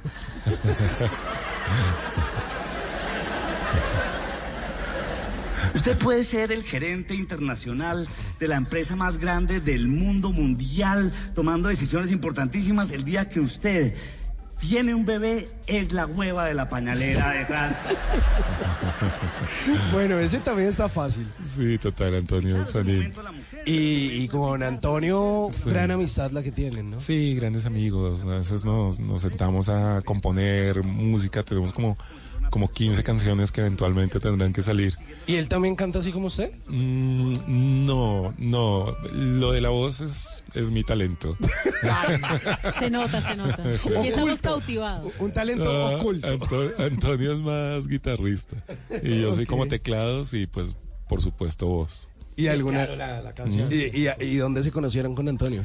Eh, desde épocas eh, an- an- an- antecesoras, como colegio, pero sí, él estaba arriba, pero igual como que ya había un referente y después nos volvimos a encontrar en la, en la comedia, en el mundo de la comedia, pero, pero somos, nos volvimos grandes amigos. Y sí, por los lados de la música también, había en alguna ocasión una banda que se estaba formando y yo entré ahí a ser teclista. Ok. Y, y él, eh, esta- era una banda famosa que se llamaba Frágil en una época, pero bueno, eh, sí. Así. Ahí, la música y la comedia. los Música y la comedia, total. Listo. Vamos con el último, que también está facilísimo de identificar, para que lo chasame. No, tuve una educación judeocristiana, tuve una educación judeocristiana, una educación militar mu- así muy alemana. Mi mamá parecía militante de la Gestapo, yo parecía el niño del pijama de rayas. Marica, mi mamá era igualita a Hitler, igualita, igualita, tenía más bigote y todo, pero era igualita. Me regañaba en alemán y todo. Weissmann, nein, nein, oficio, oficio.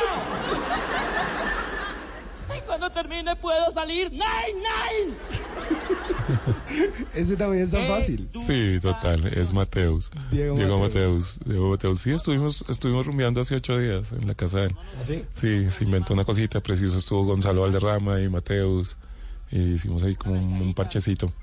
Eh, sí, también nos hemos, nos hemos vuelto como amigos dentro del, dentro del panorama. ¿Y, y qué anécdota ahí con Diego? Eh, Eh. Con ellos, con él que también se fue conociendo ahí como en las tablas y todo eso. Sí, sí, como en las tablas. Yo lo conocí en una época en que él no hacía stand-up comedy todavía. Está, él estaba ¿El en hacía una... cuentería? Él hacía impro. Tenía una cosa de ah, ok. impro que se llamaba As- Asimpro, una cosa así, era, era muy particular. Y en un festival en Bucaramanga que se llamaba Moevia, ahí, ahí lo conocí. Y después él empezó a hacer eh, comedia y le ha ido muy bien. Súper. Sí. Buena chasameada, sí. Sí, buena los- chasameada. Los tiene identificados, muy identificados, muy identificados. Bueno, pues a esta hora vamos a... Usted es juguetón, ¿no? Sí, súper juguetón. Bueno, pues mire lo que le tengo. Me, esc- me escribo como Es juguetón. que yo sé que los que cantan así son juguetones. Sí. bueno, tenemos el cubito. ok, El sabelotata, porque cada color Sí. significa que usted nos va a contar algo. ok. Es como un- Lance el un dado, un es dado un que- dado de colores, que cada tiene color. colores, color amarillo, Colores. color azul, color naranja, color negro. Rojo. Sí, o sea, son las seis caras de un dado y cada cara tiene un color. Y de acuerdo al color que lance, pues le vamos a, a ir Ah. haciendo preguntitas y usted nos va a ir A ver, De ¿cuál una. contando. Aquí vamos. A ver. Uy, rojo. pasión. Lo suyo es el canto, definitivamente. Total, No, no, no, total. cantar, tata, En el amor, ¿cómo le va? Eh, muy bien, muy bien, muy, muy, ¿Ha muy dado bien. serenatas, conquista con karaoke? Eh, no. Conquisto con karaoke. Eh, bien, bien. Eh, ¿Qué digo sobre eso? No sé. Di algo Em, inteligente, di algo inteligente. Bueno, digamos en cuanto a conquista. A mí me parece que, que no se puede conquistar, no, no es posible. ¿Cómo así? ¿A uno lo conquista? ¿En serio? Claro. No, yo creo que pasa, pero la conquista es desgastante. Pero eh, yo creo en el serendipity eso. O sea, como, como que pasa, que de repente uno se comienza a gustar con alguien mucho y no hay nada que hacer y ya. Pero como entrar a, a alguien que uno no le gusta, entrar a hacer como toda la... El Hola, casos mira, se han visto, mira estos, visto. mira estos poemas. Mañana yo, se me hace que, uy, no, Pero usted es un puede, hombre puede pasar un año. Eh, sí, creo que lo soy. Sí. De carticas y todo. Porque como usted Mm. escribe. Sí, sí, creo que sí. Creo que lo, lo de- después de un tiempo puedo incluso componerle una canción que sea más o menos así. No, no, no, por favor. No, no. ¿Con conquistado? A ver. bueno, otro- otra vez lance el dado. Lancemos el dado. Naranja. Uy, talento oculto. No, no puede ser. No puede Sí. ser. ¿Que lo va a poner a cantar? No, no, no. Otra cosa. Ay, Cuéntenos algo que no sepamos. Otro Que no sea ni creatividad, ni canto. Ay, Por no. favor. Sí. Em, ¿Puedo morderme los codos con las orejas? Los codos con las orejas. No, no, no. Sí. No, o sea, nadie se puede morder los codos. Y Yo usted me puedo además... morder los codos con, con las orejas. ¿Cómo? No, espere, lo vamos No, a no, grabar. no. Más bien lance otro, a ver sea A ver. A ver. y canto. Azul. Uy, sustico como su obra.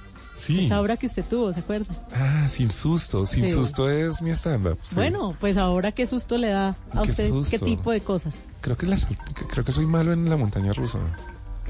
¿En Y serio? ¿Le da miedo eso? Sí, qué raro, ¿no? Sí, porque, porque mi apariencia yo sé que es súper audaz. Claro. Pero Uno diría, este hombre, Este no se hombre baja de la no- montaña rusa. no le tiene miedo a sea, nada. Todo el mundo me ve y dice que sí, pero me da susto la montaña el rusa. operador de la montaña rusa. Entonces, Exacto. él duerme ahí en la montaña rusa. Exacto, eso es sí, eso. Pero, pero no, no, si me monto lloro. pero no le cuente a nadie eso, por favor. Pues Julio, Eh, ha sido un placer tenerlo aquí esta noche en Bla Bla Blue. Les recordamos a nuestros oyentes para que los que están en Bogotá o los que en estos días van a estar por Bogotá, Super Pasito con Julio Escaño- Escayón y Luna Baxter en el escenario. Super Pasito. Pasado mañana, ¿no? El miércoles. Eh, De miércoles tenemos cuatro semanas más. eh, Es de miércoles a sábado. A sábado. En el teatro. En el teatro, en la sala Mayolo de Casa Ensamble. de Casa Ensamble. Eso es en el sector que se llama La Soledad, que es un sector muy bonito en Bogotá, para los oyentes de fuera de la ciudad. Eh, pueden ir allá, las boletas en la taquilla. Tal, tal cual, o las pueden conseguir en tu boleta, o en Atrápalo, Entonces, o en la taquilla. Ahí está la función de Super Pasito. Julio, muchas gracias por acompañarnos aquí esta noche en Bla Bla Blue. No, lo máximo es estar aquí con ustedes, a- aprendí mucho. Y cante Qué si bueno. quiere. ¿En serio? No, pero afuera. Hasta luego. Un cantor, retírese un poquito. Julio Escayón, gracias, chao. Hold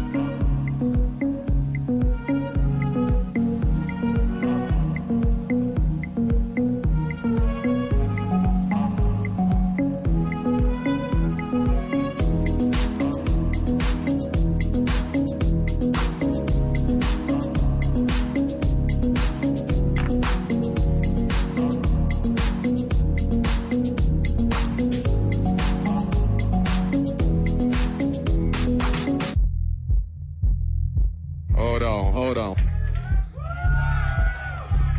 Good. Hold on.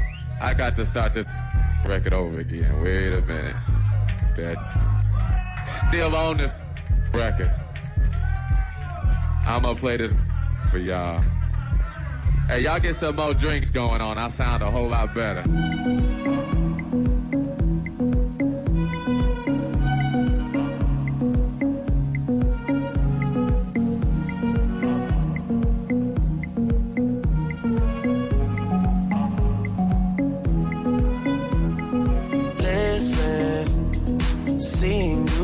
Ritualistic.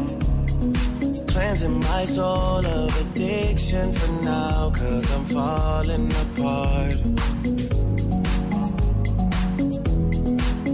Yep, tension between us just like picket fences.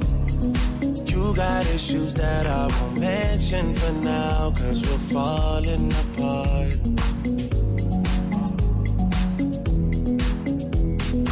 ¿Qué se requiere para una buena conversación? Un buen tema, un buen ambiente, buenos interlocutores, preguntarles a los que saben y dejar que todos expresen su opinión. Cada noche encontraremos los ingredientes necesarios para las mejores conversaciones en Bla Bla Blue. La manera ideal de terminar el día y comenzar uno nuevo. Bla Bla Blue. Conversaciones para gente despierta. De lunes a jueves desde las 10 de la noche. Blue Radio crece. Blue Radio y bluradio.com. La nueva alternativa. Voces y sonidos de Colombia y el mundo en Blue Radio y bluradio.com, porque la verdad es de todos. Bienvenidos a las 11 y 12 minutos de la noche. Soy Carlos Sanabria y aquí están las noticias en Blue Radio. El ejército confirmó la liberación de un comerciante que había sido secuestrado por el clan del Golfo el sábado en el municipio de Lloró, en el departamento del Chocó. La retención se habría dado para exigir el pago de una extorsión. Valentina Herrera. En el corregimiento Boraudo, zona rural de Lloró, esto en el atrato chocuano, fue liberado por el ejército un comerciante que había sido secuestrado el pasado sábado por miembros del Clan del Golfo. El general Juan Carlos Ramírez, comandante de la séptima división, indicó que la retención se habría dado para exigir el pago de extorsiones por parte del grupo armado. Hacia allá se llevaron las operaciones con el grupo Gaula Chocó y con unidades militares y gracias a la presión de estas unidades se logró que los bandidos del clan del Golfo dejaran libre a este ciudadano que había sido retenido por el coro de una extorsión. Por este hecho no se tienen personas capturadas. Entre tanto, el comerciante fue llevado a un centro asistencial donde se estableció que no tenía problemas de salud y ya está reunido con su familia. Desde Medellín, Valentina Herrera, Blue Radio. Una persona muerta y seis más capturadas de las disidencias de las FARC en Guapi, Cauca. Esto es lo que deja un operativo realizado por la Armada Nacional y el Ejército, esto en la costa pacífica caucana. Fabri Cruz. En la vereda Los Naranjos de Guapicauca se cumplió el operativo por parte de hombres de la Armada Nacional y el Ejército, logrando la captura de las seis personas y la muerte de un integrante más, todos de las estructuras 29 y 30 de las disidencias de las FARC. El coronel Alex Ramírez, comandante de Infantería de Marina, número 2. La muerte en desarrollo de operaciones militares de un sujeto y la captura de seis individuos que hacían parte de esa estructura criminal. Dentro de los capturados se encuentra alias El Mono, este sujeto es el cabecilla de una comisión y presuntamente estaría el segundo cabecilla de toda la estructura residual E29 y 30. En la operación se incautó armamento y material publicitario utilizado para realizar extorsiones a comerciantes de la zona. Desde el suroccidente del país, Fabrit Cruz, Blue Radio. Hay alerta en al menos seis departamentos de la costa caribe por amenaza de incendios forestales y alerta roja en La Guajira. Daniela Mora. La fuerte transición hacia la temporada invernal continúa generando efectos sobre varios departamentos de la región Caribe. En las últimas horas, el IDEAM reportó una alerta roja por posibles incendios en la cobertura vegetal de bosques y cultivos de seis municipios del departamento de La Guajira. Así lo explicó la meteoróloga en turno del IDEAM, Carolina Valencia. Tenemos alerta solamente en el departamento de La Guajira, en los municipios de Albania, Barranca, Distracción, Maicao, Manaure, Riohacha y Uribe. En cuanto a incendios forestales. La institución también emitió alerta naranja por incendios forestales en los departamentos de Bolívar, Cesar, Córdoba, Magdalena, Sucre y el Atlántico, por lo que recomiendan a las autoridades de gestión de riesgo departamental mantenerse atentos para enfrentar posibles emergencias. Desde Barranquilla, Daniela Mora Lozano, Blue Radio. Los más de 7.400 millones de pesos recolectados durante el concierto Venezuela es Live, realizado en el Puente Internacional de Tienditas, aún no han sido invertidos en ayudas para los migrantes venezolanos. Angie Telles. A finales del mes de julio y de agosto se empezaron a realizar los primeros desembolsos de los fondos que fueron recaudados en el concierto por Venezuela, Ayuda y Libertad. El 50% del presupuesto se invertirá en territorio venezolano y el otro 50% en Colombia. Gabriela Arenas, directora ejecutiva de la Fundación iLife. Que los temas prioritarios a atender son obviamente el tema del tratamiento de la desnutrición severa que sufren los niños, los estudios nos mostraban que en el caso de Venezuela más del 35% de los niños tiene desnutrición severa y en el caso de Colombia, de los migrantes que están en Colombia, alcanza un 30% en algunas regiones. Y en el caso de Venezuela será hacia finales de julio cuando ya estemos trabajando con ellos. Según la directora, estos recursos ya se encuentran en Colombia, luego de que se realizara el proceso de legalización de fondos en los Estados Unidos. Angie Telles, Blue Radio. Noticias contra reloj en Blue Radio. A las 11 de la noche y 16 minutos, noticia en desarrollo en Honduras, donde hubo una jornada de protestas antigubernamentales que fueron disueltas por militares disparando contra los manifestantes en cercanías a la Universidad Nacional Autónoma de Honduras. Al menos cinco estudiantes resultaron heridos.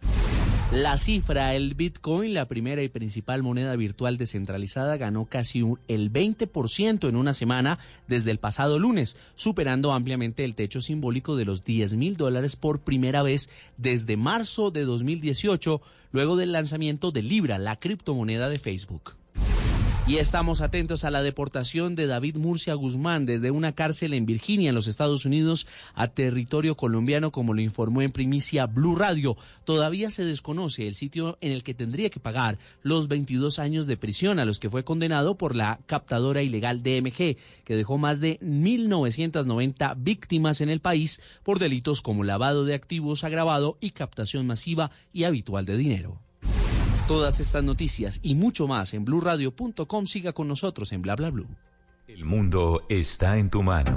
Escúchalo. Noticias de Colombia y el mundo a partir de este momento. Léelo, entiéndelo, pero también opina. Con respecto a la pregunta del día. Comenta. Yo pienso que código... Critica. Y sí, pienso que... Felicita. Vean que el pueblo lo está En respaldando. el fanpage de Blue Radio en Facebook tienes el mundo y un espacio para que compartas lo que sientes. Búscanos como Blue Radio en Facebook. Tú tienes mucho que decirle al mundo, porque en Blue Radio respetamos las diferencias. Blue Radio, la nueva alternativa. Wayne Davis sigue los pasos del biólogo Richard Evan Schultes y nos revela el tesoro natural más diverso y sorprendente Navega en la gran aventura del año y descubre lo que nos une a nuestra tierra. Caracol Televisión presenta al mundo El Sendero de la Anaconda. Estreno en cines, 27 de junio. ¿Qué se requiere para una buena conversación? Un buen tema, un buen ambiente, buenos interlocutores, preguntarle a los que saben y dejar que todos expresen su opinión. Cada noche encontraremos los ingredientes necesarios para las mejores conversaciones en Bla Bla Blue. La manera ideal de terminar el día y comenzar uno nuevo. Bla Bla Blue. Conversaciones para gente despierta.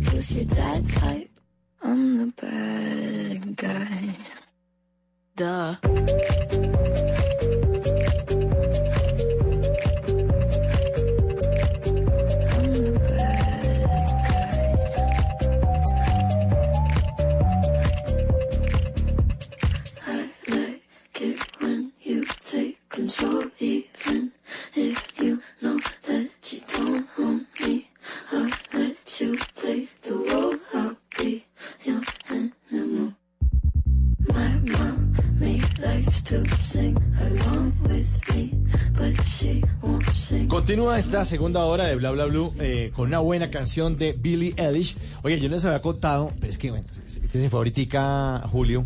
Sí, la, la obra ¿qué es no, El que canta muy bonito. muy bueno. No, pero es No, que. canta lindo. Pero hay una cosa que él no dijo que me parece que es muy importante, es que Superpasito es un fenómeno a nivel teatral. Es que se puso a cantar, es que... que es- el Superpasito es un fenómeno a nivel teatro. Fíjese que hay una asociación de productores de teatro Ajá. que se llama la ISPA, que es una de las asociaciones de productores de teatro más importantes del mundo, y escogió Superpasito, la obra de nuestro invitado que tuvimos en la hora anterior, de Julio Escayón, escogió esa obra y además el tipo se fue ahorita a Guadalajara a presentarla.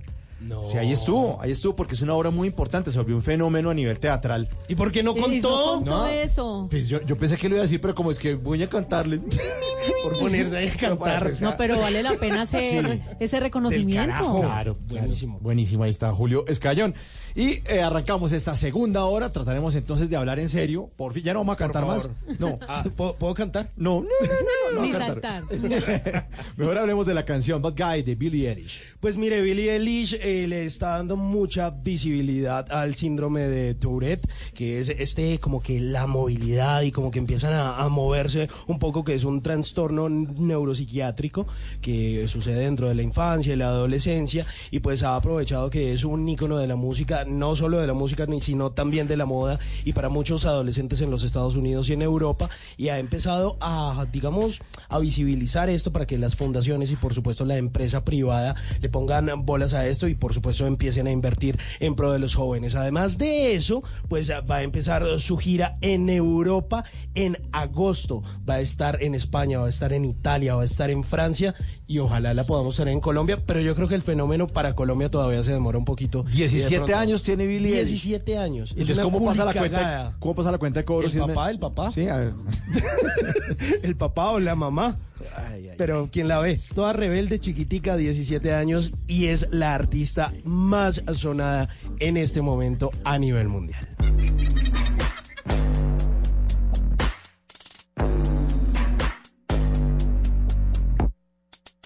I like when you get mad. I guess I'm pretty glad that you're alone. You said she's scared of me. I mean, I don't see what she sees, but maybe it's cause I'm wearing your cologne.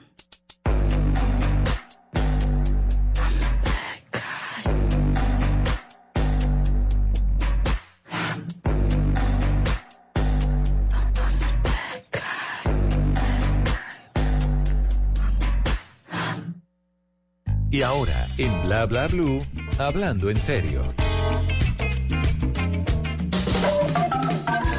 Estamos de retorno en este lunes festivo aquí en Blue Radio, una noche deliciosa, un lunes fantástico, empieza la semana, descansaditos, muchos de reunión, de paseo, de fiesta, ¿Asadito? de San Pedro, de asadito. Sí. No, es que el fin, el puente uno lo aprovecha. Sí, y Ah, si, no, no, si no aprovecharon este, hay otro dentro de ocho días. Oiga, sí, ¿no? Del- bueno, Del primero de julio. hay que aprovechar. Y sabe también que hay que aprovechar, aprovechar a verse bien, a vivir bien. Y tenemos una invitada en este segundo bloque, en esta segunda hora de Bla Bla Blue. Hemos invitado a una experta en belleza, pero esa belleza no solamente exterior, sino también la belleza del alma. La doctora Alexandra Rada está aquí con nosotros y nos va a compartir sus secretos de belleza, pero especialmente la forma de sanar por dentro y por fuera. Doctora, bienvenida. Ay, muchísimas gracias. Para mí realmente es un honor estar aquí con ustedes. Qué pesar que me tocó la parte de hablando en serio, porque a mí me encanta ese relajo maravilloso Ah, en pues el que uno aprende. Ah, bueno, bueno. Bueno, ya. ah, pues, pues ya sabiendo. Quitémonos los zapatos y ya, ¿no? Además estamos el lunes festivo. Sí. Ay, sí, mi amor. Y otra cosa que te quiero decir, ¿quién descansa en un festivo? Uno llega más cansado a trabajar el martes que lo antes de irse. Sí, a veces nos excedemos un poquito, ¿no? Ay, muñeca, pero es que con tanto trabajo también no tiene derecho y es más que justo. Bueno, Alexandra, usted estuvo en la Comisión Primera del Senado con un, des- con un discurso bellísimo. ¿Qué hacía ahí y qué fue lo que intentó con sus palabras explicar? Ay, bueno, realmente eso fue una situación muy hermosa porque no llevaba nada preparado.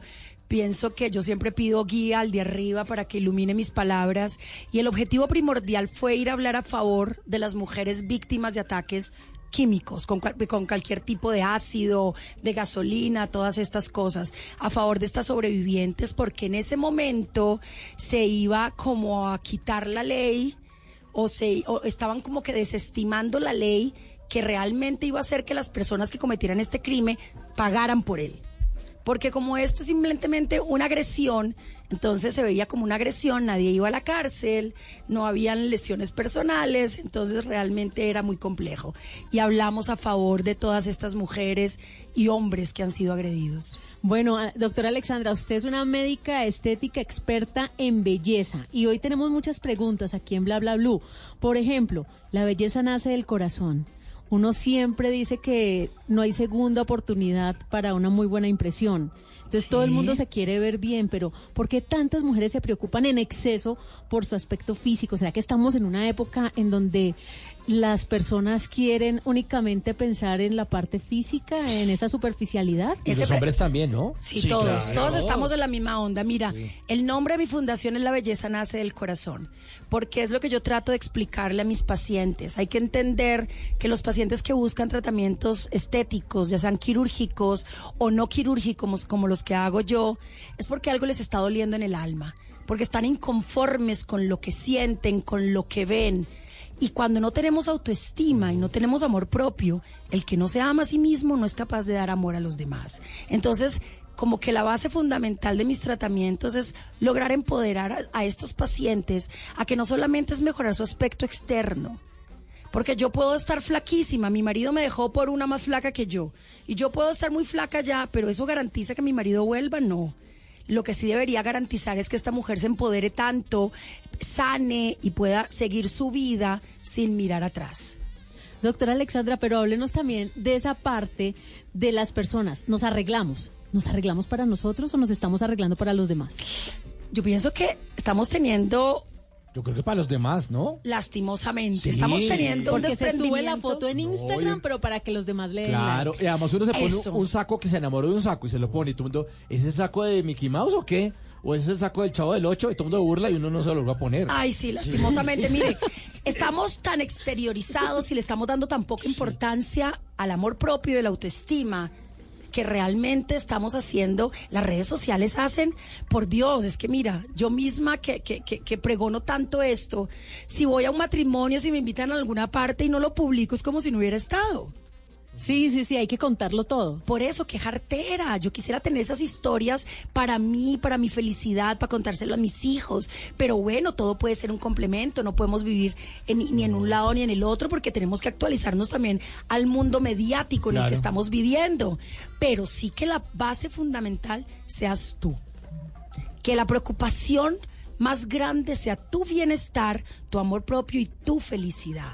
Por eso es que los hogares fallan tanto. Porque somos codependientes, porque dependemos de que él esté bien con nosotros, que nos diga que estamos bonitas, que, que nos diga cosas lindas. Y si no las recibimos, es como simplemente nos volvemos como unas cucarachitas que cualquiera puede aplastar. Estamos ahí como, como la mascota, como si le estuvieran dando una galleta. Si le dan la galleta, se hace la vuelta. O sea, si alguien le está diciendo, estás bonita, estás, eh, qué Claro buen trabajo, sí. muy bien, felicitaciones, estás muy churra, te queda muy bien esa blusa. ¿Tú has oído un dicho que dice que cualquiera que le diga a uno que tan bonito que tenés los ojos, uno se enamora? ¿Por qué tantas infidelidades? Porque a veces nos falta tanto cariño y recibir tanto que llega un personaje a nuestra vida y nos dice lo bonitos que tenemos los ojos y el resto del cuerpo. Y como hace tanto tiempo que no lo escuchamos, uno llega y ¡pa! cae. Sí, empieza a mirar con está- otros ojos. Voy a anotar esto acá. Claro, es pero ¿por qué? ¿Por qué? Porque es que el amor, el amor es como una planta que se tiene que regar absolutamente todos los días de la vida. Pero, pero tampoco se le puede echar tanta agua porque La inunda, mata, mi amor, la inunda. Sí, y entonces la mujer se va a creer una reina de belleza sobrada y entonces ya va a querer es que todo el mundo la mire en vez de dedicarse a su hombre. Tampoco. Exacto. Los excesos no son buenos nunca. Además, usted es, es una persona que habla con propiedad. ¿Cuántos años lleva de casada con el doctor Seiro Rada? Ay, maravilloso, ese es un tema maravilloso, 23 años de casada y puedo decir que a pesar de las fi- dificultades que podemos tener en todos los hogares, estoy felizmente casada. Yo después de 23 años, él me da un beso y las maripositas todavía se mueven en el estómago. Ojo, las mariposas, no los murciélagos. Bueno, recomendaciones. Entonces vamos a hablar hoy justamente de eso, de esa belleza, porque cuando uno está bonito y tranquilo, como que se proyecta. Eso es maravilloso, eso se llama empoderamiento, porque tú te estás viendo fuerte. Es más, voy a decir algo muy incómodo para los hombres, y discúlpenme, pero cuando una mujer es agredida, porque eh, sabemos que son más agredidas las mujeres que los hombres, cuando una mujer es agredida y ésta se empodera, no vuelve a permitir que nadie la agreda. Y eso es un dato maravilloso. Una mujer decidida. Es una empoderada. mujer que se ama. Y cuando uno se ama, no permite la agresión de nadie hacia uno. ¿Cómo hace un papá que nos esté oyendo y que quiera que su hija, que apenas tiene 7 años, cuando tenga 17, no, ningún patán la va a tratar mal? ¿Cómo se le enseña al hijo en la casa eso, a la hija? A los hijos, en general, hijos se en les general. enseñan con el ejemplo. Esa es la parte primordial. Y el hombre, en una relación, es al que a los hijos les transmite la seguridad. Entonces, si yo estoy Pero no la violencia, que es distinto. No, no, es que yo no, no. seguro, entonces yo le doy puñitos a la mesa. No, no, no, Yo le hablo golpeadito a, a la mamá. Y es que la seguridad no, se, no es frente a los otros, es la seguridad frente a ti mismo, es de lo que tú eres capaz de hacer. Y el ejemplo, si yo vengo de un papá que maltrata a mi mamá, pues ¿qué puedo esperar? Ser maltratada, porque esa fue mi normalidad y crecí viendo eso. Bueno, estamos con la doctora Alexandra Rada hoy en, aquí en Bla Bla Blue en esta versión de lunes festivo. ¿Musiquita? ¿Les Sí, parece? sí, bueno, sí, sí, sí. aquí está una buena canción para acompañar ese tema. Estoy de terciopelados. El estuche suena en Bla Bla Blue. No es un mandamiento ser la diva del momento. ¿Para qué trabajar por un cuerpo escultural? ¿Acaso deseas sentir en ti todos los ojos y desencadenar silbidos al pasar? Mira la esencia, no las apariencias. Mira la esencia, no las apariencias. Solo un estuche y los ojos la ventana de nuestra alma aprisionada. Mira la esencia, no las apariencias. Que todo entra por los ojos, dicen los superficiales.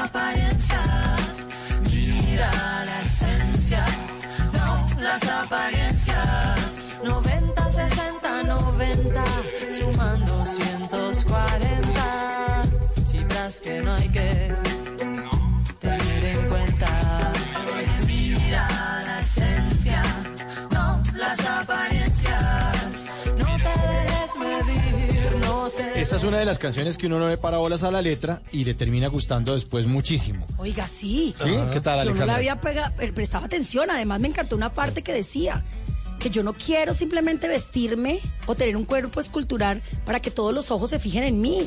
Yo quiero es que los ojos míos, al mirarme un espejo, se sientan deleitados de placer. Estamos con Alexandra Rada esta noche aquí en Bla Bla Blue, hablando de belleza. Ella es especialista en esto, pero también en la belleza del corazón, que es la belleza interior, que es bien importante. Me parece muy chévere lo que usted nos estaba diciendo hace un ratico, que si uno de pronto no se siente tan bien adentro, entonces empiezas a arreglarse por fuera. Porque tiene una, uno, como unos líos por allá sin solucionar. Entonces quiere que le echen flores o quiere verse bien en el espejo y resulta que no como se para tapar. Como para Claro. tapar. O sea, el resane. Sí, eso es Como, verdad. como para disimular ahí un poquito. La- el dolor que se está llevando, el proceso que se está llevando en el alma. Dice, bueno, si, en el, Miren. cor- si el corazón lo- no lo tengo bello, entonces desempato con el cuerpo y me vuelvo una súper eh, chica o un tipo súper papacito, pero por dentro no está tan chévere. Además, te quiero decir una cosa. Lo que se hace por fuera se puede pagar. ¿Quién paga una solución para el alma? Es imposible pagarle a alguien porque te sane el alma. Entonces, pero sí hay que caer en cuenta de algo. Y es que ponerse bello es el primer paso y es el primer escalón para seguir buscando la sanación. O sea que es muy chévere empoderarnos y empezar por nosotros. No pretendamos nunca cambiar a los otros, hay que cambiar nosotros mismos y todo empieza a fluir.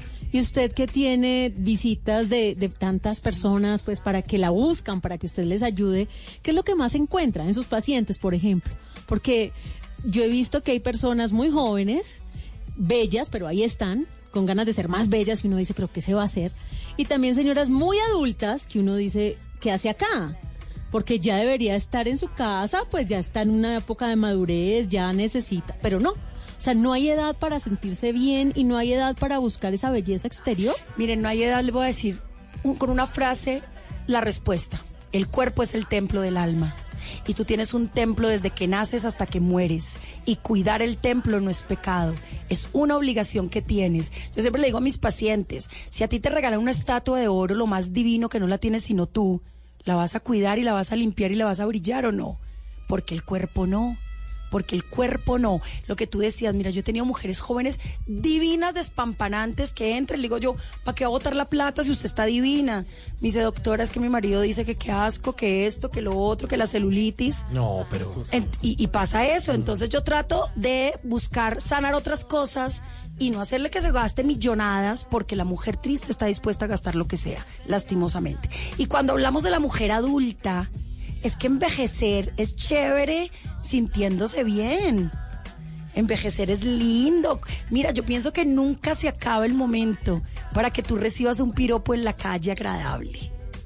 Yo hace muchos años no lo recibo porque estoy casada. Y todos mis amigos son amigos de mi marido. Entonces, pues. Pero usted es de las mujeres que se voltean a mirar. Que si aquí entró y aquí Simón y volteamos. Ay, pero es que eso es muy no, fácil. pero Tata, Tata, no nos bote al No, no, agua no. así. No, yo sí volteé a mirar ya. Tenían que voltear a mirar porque me tenían que saludar, pero les voy a decir una cosa. Es que yo mido como unos 72. Me pongo tacones. Sí, yo y tengo el pelo mono, cortico. Yo soy como una cosa extraña. ¿Quién no lo va a voltear a mirar a uno, mi amor?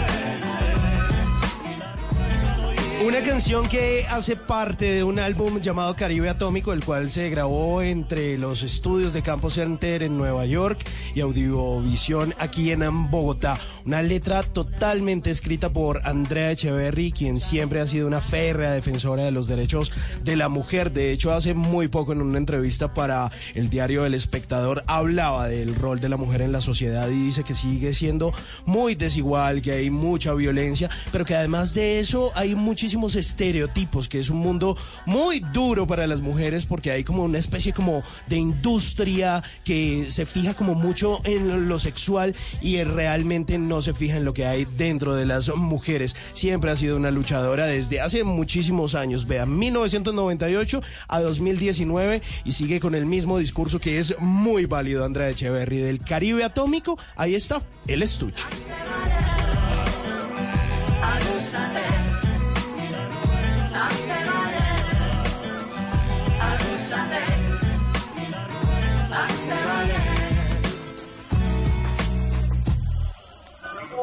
¿Qué planes hay? ¿A qué nos quieren invitar? En Bla Bla Blue, el WhatsApp con Tata Solarte. Prisión. WhatsApp.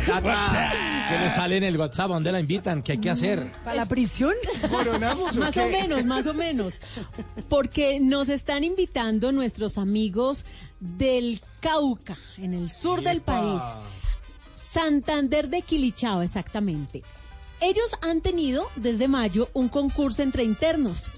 Y resulta que hay un concierto de clausura que será el 4 de julio. Sabemos que ellos no pueden salir de la prisión, pero sí quieren que sus familiares, sus amigos y todos los que los puedan acompañar, pues lleguen ese día, el 4 de julio a las 9 y 30 de la mañana, a la cárcel de Santander de Quilichao, porque está el concurso carcelario de música ya en su clausura. Todo con internos. Buenísimo. Están aprovechando el tiempo. Pues ya saben que han tenido ese momento, esa oportunidad en su vida y pues la están aprovechando con música. Y la música sana. Sí, exactamente. Me- ya, qué pena la interrumpí, No, Alexandra. que iba a mejor hablar dicho, de- ya no dejo hablar ni a, los- a las No, no, personas no, de aquí. Yo. no, pero es que para eso la trajimos a Alexandra Rada para que hable de eso. Hable de eso, la música, ¿cómo, cómo sana la música? Miren, la música se siente en el alma. Acuérdense, yo estoy en ese momento desfo- desfocada, pero ¿quién era el que tocaba siendo sordo? Beethoven, ¿Quién era? ¿no? Beethoven. Sí. Si no estoy mal. Beethoven. Imagínense siendo sordo. ¿Por qué? Porque se siente en el alma. La música realmente, ¿usted no les ha pasado que uno está muy triste y escucha musiquita y como que se desahoga? ¿O está muy contento y también se desahoga? Y existe, existe Alexandra algo que se llama el, el poder curativo de la creatividad. La creatividad tiene un poder curativo. Está viendo un, docu- un documental que salió en Netflix que se llama Creative Brain y habla de cómo un eh, personaje en Estados Unidos quería averiguar acerca de la muerte de su padre, entonces viajó a una cárcel en África y resulta que yendo allá se dio cuenta que había una cárcel con unos internos que se dedicaban a escribir cosas y a dedicarse a, cosas creativas, a pintar, a declamar, eh, a hacer obras de teatro. Y el tipo se devolvió otra vez para Estados Unidos y dijo, oiga, el, el camino es este. Y se inventó un taller de escritura creativa para internos. Y, dicen los estudios, porque dicen en el documental, que el 80% de los internos que asisten a este tipo de actividades, cuando salen del sitio donde están recluidos, cuando pagan la, la- la pena, pues no eh, delinquen en un 80%. El 80% de los, de, los, de los presos que están en actividades que, son- que tienen que ver con el arte y con la creatividad, cuando salen, no vuelven a repetir el delito. Porque el- la creatividad tiene un poder curativo increíble. Claro, eso es una maravilla. Además, se sienten útiles. El que comete un delito se siente culpable y tiene que buscar una forma de sanar el corazón y volverse a sentir que es bueno para algo. Claro, y escribir también lo sana uno, porque y uno lo puede practicar. Uno está con rabia con alguien, siéntese y escríbale. Escribe una carta así no se la vaya a mandar nunca. Escríbale. Cuando uno escribe, pone en orden las ideas. Eh, como uno, pues, uno no escribe así tan a la lata, o no es como cuando uno tira fichas y un rompecabezas. Usted ordena las ideas y además empieza a expresar cosas que tiene, dolores que tiene en el corazón. Entonces, la escritura también tiene un poder eh, de sanación Y obviamente la música, la música. Qué bueno esto en la cárcel eh, allá en Santander de Quilichao, que tengan la oportunidad los internos de a través de la música sanarse. Sí, es una invitación que no podíamos dejar pasar por alto y por eso los acompañamos de corazón para el próximo 4 de julio a las 9 y 30 de la mañana, gracias a la sociedad interna que nos ha hecho llegar este comunicado y a nuestros amigos de la cárcel de Santander de Clichao, nuestro más sincero afecto en esta, en esta noche.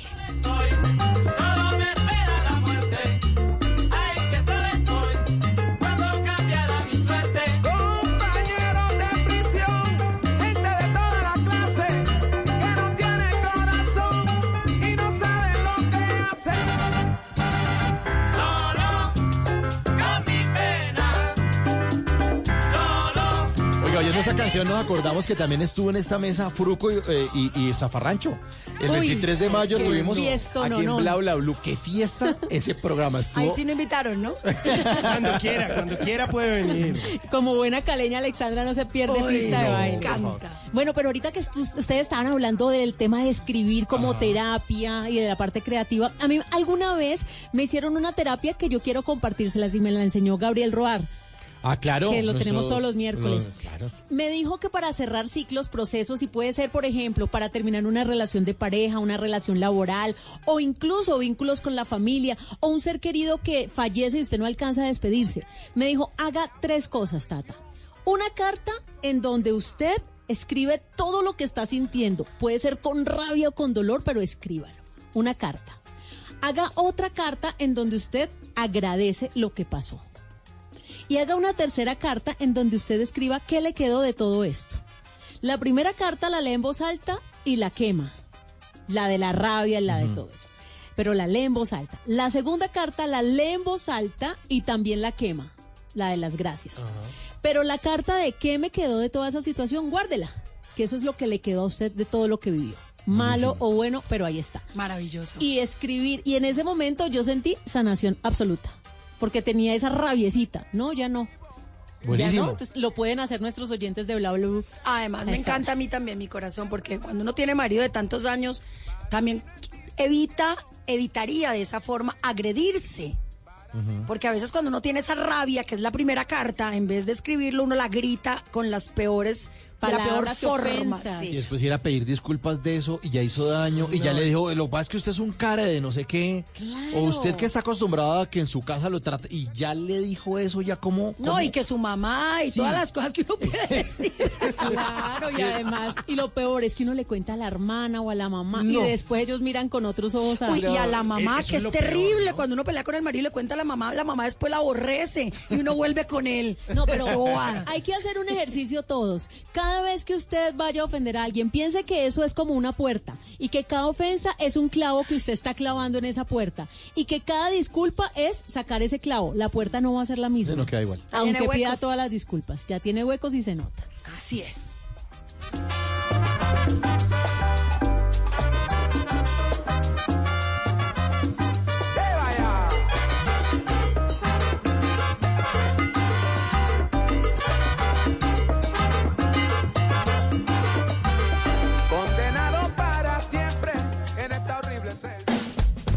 Bla bla blue. Porque en la noche la única que no se cansa es la lengua. Estamos hablando en serio con la doctora Alexandra Rada de la ciudad de Cali, radicada en Bogotá. ¿Hace cuánto? A ver, 20... Ah, pues lo que llevo casada, 23. 23 años. Claro. Usted dejó su familia por amor. Ay, sí. Sí, fue muy duro, ¿sabes? Cuando me vine de Cali, lo peor de todo es que me vine con dos maletas, que era lo que me cabía en el avión, y sentí que mi vida, veintipico de años, habían sido solo dos maletas. ya después mis papás me mandaron las otras maletas por carretera, una camionetica y otras cosas, pero inicialmente fue con dos maletas. Bueno, y después de todo este proceso que usted ha tenido con las pacientes o con los pacientes de curar, podemos decir hoy en día que la gente es de apariencias, que el ser humano se preocupa más por el aparentar que por el ser y ¿Tendrá algo que ver esto que la red social más popular en el mundo hoy es Instagram y básicamente es visual? ¿Son Pues- fotos y video? Pues yo te contesto algo para que tú me contestes después. ¿Y para qué existirá entonces el Photoshop? Porque una vez, una vez a mí, una paciente, me acuerdo tanto, una actriz lindísima, nos fue a tomar una foto y la tomó con una cámara diferente, con una aplicación. Yo no sabía en ese entonces de las aplicaciones. Y dije, jue madre, qué maravilla, me voy a transformar. Y llegó un amigo y nos dijo, trate de no transformarse tanto que donde se pierda, ¿quién la encuentra? Imagínate, apare- aparece uno todo divino y jue madre y se pierde y quién lo va a reconocer. Realmente sí somos aparen- aparentadores. No sé si has oído un dicho que dice primero muerta que sencilla. Y, hay, momentos en donde usted, así como mencionaba ahorita que llegaba la jovencita, ¿usted qué se va a hacer? También hay excentricidades, hay mujeres que ya se han hecho de todo y siguen con ganas de hacerse más y ya se ven feas. ¿Y usted qué les dice? No, flaca, la, la- gracias al Señor, nosotros en eso somos muy éticos. Cuando yo era novia de mi esposo, de Sergio Rada, que de él aprendí todo lo que sé, nunca se me va a olvidar la situación de una flaca. Flaca que estaba raquítica. Y mi hermano, es que mi hermano, y mi marido dio orden de que no la dejaran seguir, que le dijeran que no había cupo, porque no la quería volver a atender, no porque no quisiera ganarse el dinero, sino porque es que no era apropiado que ella siguiera adelgazándose, porque ella ya estaba cayendo en la exageración. Ella era muy graciosa porque dos o tres meses dejaba de ir, después me decía, no le digas nada a tu marido, pero ya volví. Entonces mi marido le hacía una o dos mesoterapias más, se volvía a acordar de que la había echado y volvía y la sacaba del consultorio. Entonces, en mi caso, gracias a Dios no se presentan ese tipo de casos. Cuando me dicen quiero más labios, les digo, mira princesa, qué pena contigo, pero yo considero que la armonía de tu rostro está perfecta. Que si colocamos un poco más ya te vas a ver exagerada y perdemos lo más lindo que tiene la medicina estética, que es la naturalidad. Que nadie sepa qué te hiciste, pero te vean más bella o más bello. ¿Y qué es lo que más se hace en la gente? Digamos, labios, como un poquito como de botox, como para Y la esos pata de hilitos, gallina. esos hilitos que o- pómulos. ¿Qué, qué es lo que más pide la gente? Bueno, lo que más piden, sobre todo, es adelgazamiento. Ok. Adelgazamiento, adelgazamiento, así como el flaco que está allá al frente, No, que flaco. pesaba No, 90 flaco, no. kilos y vea cómo lo tengo. An- Andrés Bernal, Andrés Bernal en la consola. Que, no, no, no, no. No, no, no, por favor. Miren los bracitos y blanco él, ¿no? Demasiado flaco. No, miren, lo que más piden realmente es adelgazamiento. Ok. En mi caso, que yo ya dejé el adelgazamiento para mi marido, casi todo, menos el método 360 que lo manejo yo, lo que yo más hago es lifting facial con hilos mágicos. ¿Y eso cómo, eso cómo se come? Eso es una locura, viejo. Imagínate que tú llegas, tienes sesenta y pico años y yo te coloco. Son dos tipos de hilos. Te pongo primero los hilos de colágeno. ¿Por qué envejecemos? Porque perdemos colágeno desde los 20 años y a los 40 duplicamos la pérdida de colágeno. Te pongo 100 hilitos de colágeno. A los 8 días tu piel es otra ¿Y cómo se pone eso? con unas agujitas bien chiquiticas y las coloco, las coloco, las coloco y después retiro y el hilo va a vivir dentro de ti un año produciéndote colágeno. Yo le digo a mis pacientes, miren, no hay nada que produzca más colágeno que esto, a menos de que sea un pollo de 20 añitos. Puede ayudarse con eso.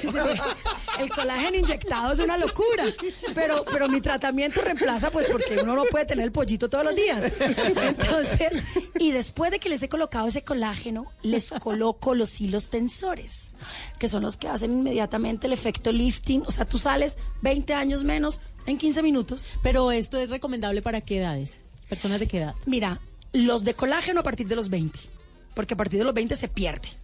Y los tensores simplemente cuando tengas piel caída, porque lo que hacen los tensores es levantar la piel caída de donde sea, en un abdomen, en los glúteos, en la entrepierna, en la cara y el cuello, mejor dicho. Es más, el premio que yo recibí en, Japón fue por un abdomen de una pacientica que yo había adelgazado 50 kilos y le quedó, era muy joven, no tenía hijos, y le quedó su abdomen chueco y se lo levantamos de una forma increíble. ¿Con hilos? Con hilos, mi corazón. ¿Y qué premio se ganó? Me gané el premio a mejor trabajo en el mundo con hilos. Me lo entregaron en Japón.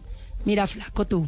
Ah, sí, aquí está Ay, la vamos a Esa postearlo. antes. Antes, ahí está la y foto. ahora mira la después. Vamos a postearlo en las redes no. de, de Blue ¿cómo es eso Radio. en la red? Uy. Con el numeral bla bla blue lo encuentran. Antes y Y después. después. Wow. Es una Increíble. verdadera O sea, los hilos para cualquier zona. Para cualquier zona, corazón. Hay momentos que son para una cirugía. Pero hoy en día tenemos otras alternativas no quirúrgicas que hay que aprovecharlas realmente. ¿Y esta barriga, por ejemplo, con qué? Esos son Esta hilos de- barriga le queda con un short. no, mentira, mi corazón. Una Los hombres, le sale. los hombres son unos desgraciados, perdónenme la palabra, porque bajan maravillosamente. Uy, a uno sí le cuesta. Mire, yo tengo pacientes que se bajan 6, 8 kilos en una semana, hombres. No. Mientras uno se baja 3, 4 kilos. ¿Ocho kilos en una ¿Pero semana? de dónde? ¿Cómo? ¿Qué? Con el Claro método sí. 360. El método 360, que es una locura, que fue un método que yo desarrollé inicialmente para adelgazarme yo. ¿En una semana? No, el tratamiento duró un mes. Ah, bueno.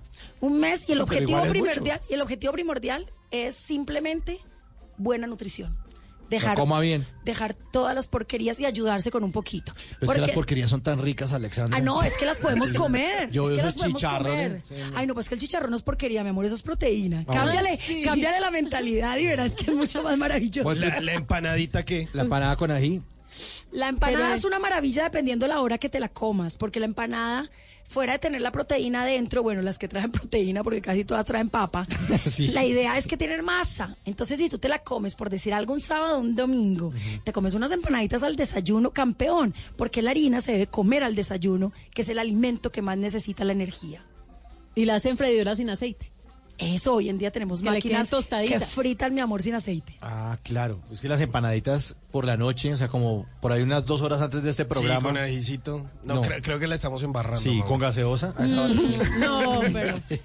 Y apenas Además, me mira de reojo. Me mira la No, yo barriga. estaba mirando la barriga porque es que él está apretado llanta. contra la mesa, Me no mira- pude vérsela. Me mira la llanta, me mira la Michelin de- así de reojo. O sea, Qué tan No, lindo y el mira, Buda ahora que que, dices, lado. ahora que dices la gaseosa. No, pero no le sube la barriga así. No. no, no les voy a dar plata. No, primero le sobo la barba, que me encanta. Ah, bueno. Ah, bueno. bueno. les quiero decir algo. A- En cuanto a las gaseosas que tú acabas de decir.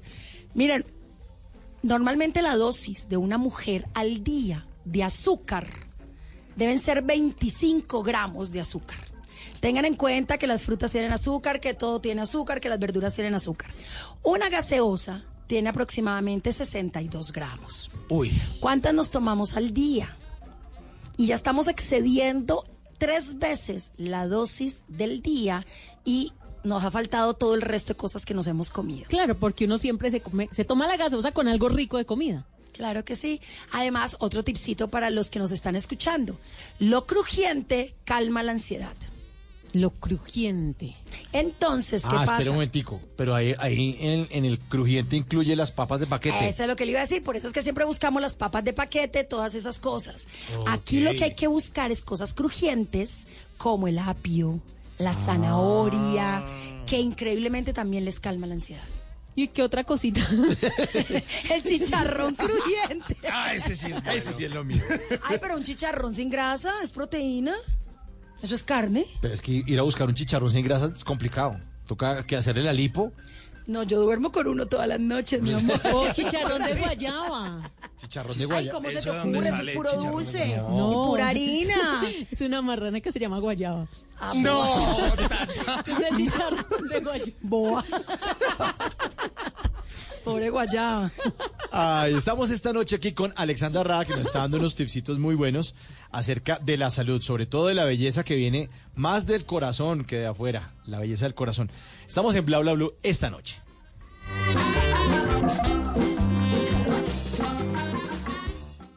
Bla bla blue. Conversaciones para gente despierta.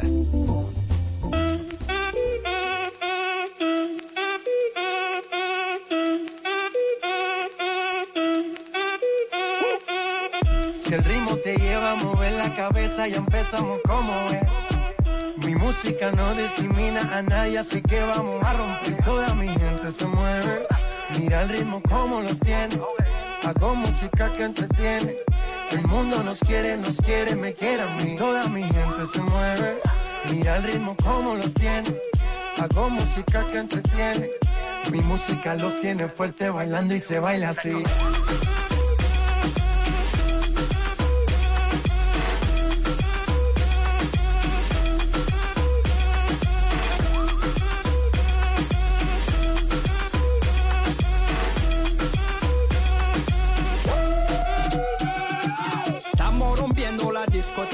La fiesta no para apenas comienza.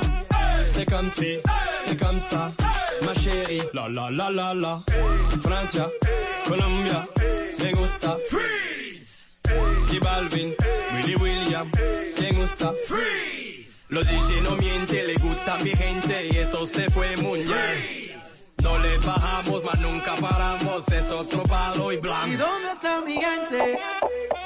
¿Dónde está mi gente conectada a Bla Bla Blue? regresando a su lugar de descanso, porque muchos salieron y aprovecharon este puente. Saludamos a todos nuestros amigos en Colombia, en Medellín, en Cali, en Barranquilla, en Neiva, que siguen de fiesta, en Paipa, en Villavicencio, en Bucaramanga, en Armenia, en Cartagena, en Manizales, en Cúcuta, en Montería, en Pereira, y a nuestros amigos de Radio Magdalena, de Radio Panamericana, de Radio Catatumbo, en Ocaña Norte de Santander, a todos nuestros amigos en San Gil, en La Caliente, mejor dicho, en todo Colombia, a esta hora, Operación Retorno con Blue Radio. Y uniendo de pronto los otros puentes, porque hay gente que pide esta semana que entra, que son Claro. cuatro días, Uy. y lo empata. Buena estrategia Claro. esa. Claro. pero ¿Por lo qué, hace todo el por qué no lo pensé antes? Ay, mi amor, porque no estarías aquí con nosotros. Ay, ay, ay. Eso es verdad. Botellas para arriba, sí. Los tengo bailando, rompiendo. ¿Y dónde está mi gente? Me fue a la tête. ¿Y dónde está mi gente? Pues eh, no solo mi gente, sino la revista Time ha reseñado a J Balvin como uno de los artistas más importantes del 2019. No solo por esta canción, sino por la que hace junto a Rosalía que se llama Con Altura. Lo puso dentro de los 10 mejores artistas de este año. Y justamente, pues a pesar de las polémicas, porque acabó de estrenar una canción junto a Taiga y junto a Osuna, que ya hemos escuchado por acá en eh, Bla Bla Blue, que se llama Loco Contigo, y de pronto pues a la gente no le gustó tanto otra colaboración que hizo junto a Taiga, porque en esa colaboración está Chris Brown. ¿Se acuerdan ustedes de Chris Brown, el que le pegó a Rihanna? Ah, sí, sí, fue patanazo. polémico porque aparentemente Balvin lo estaba defendiendo. Exacto.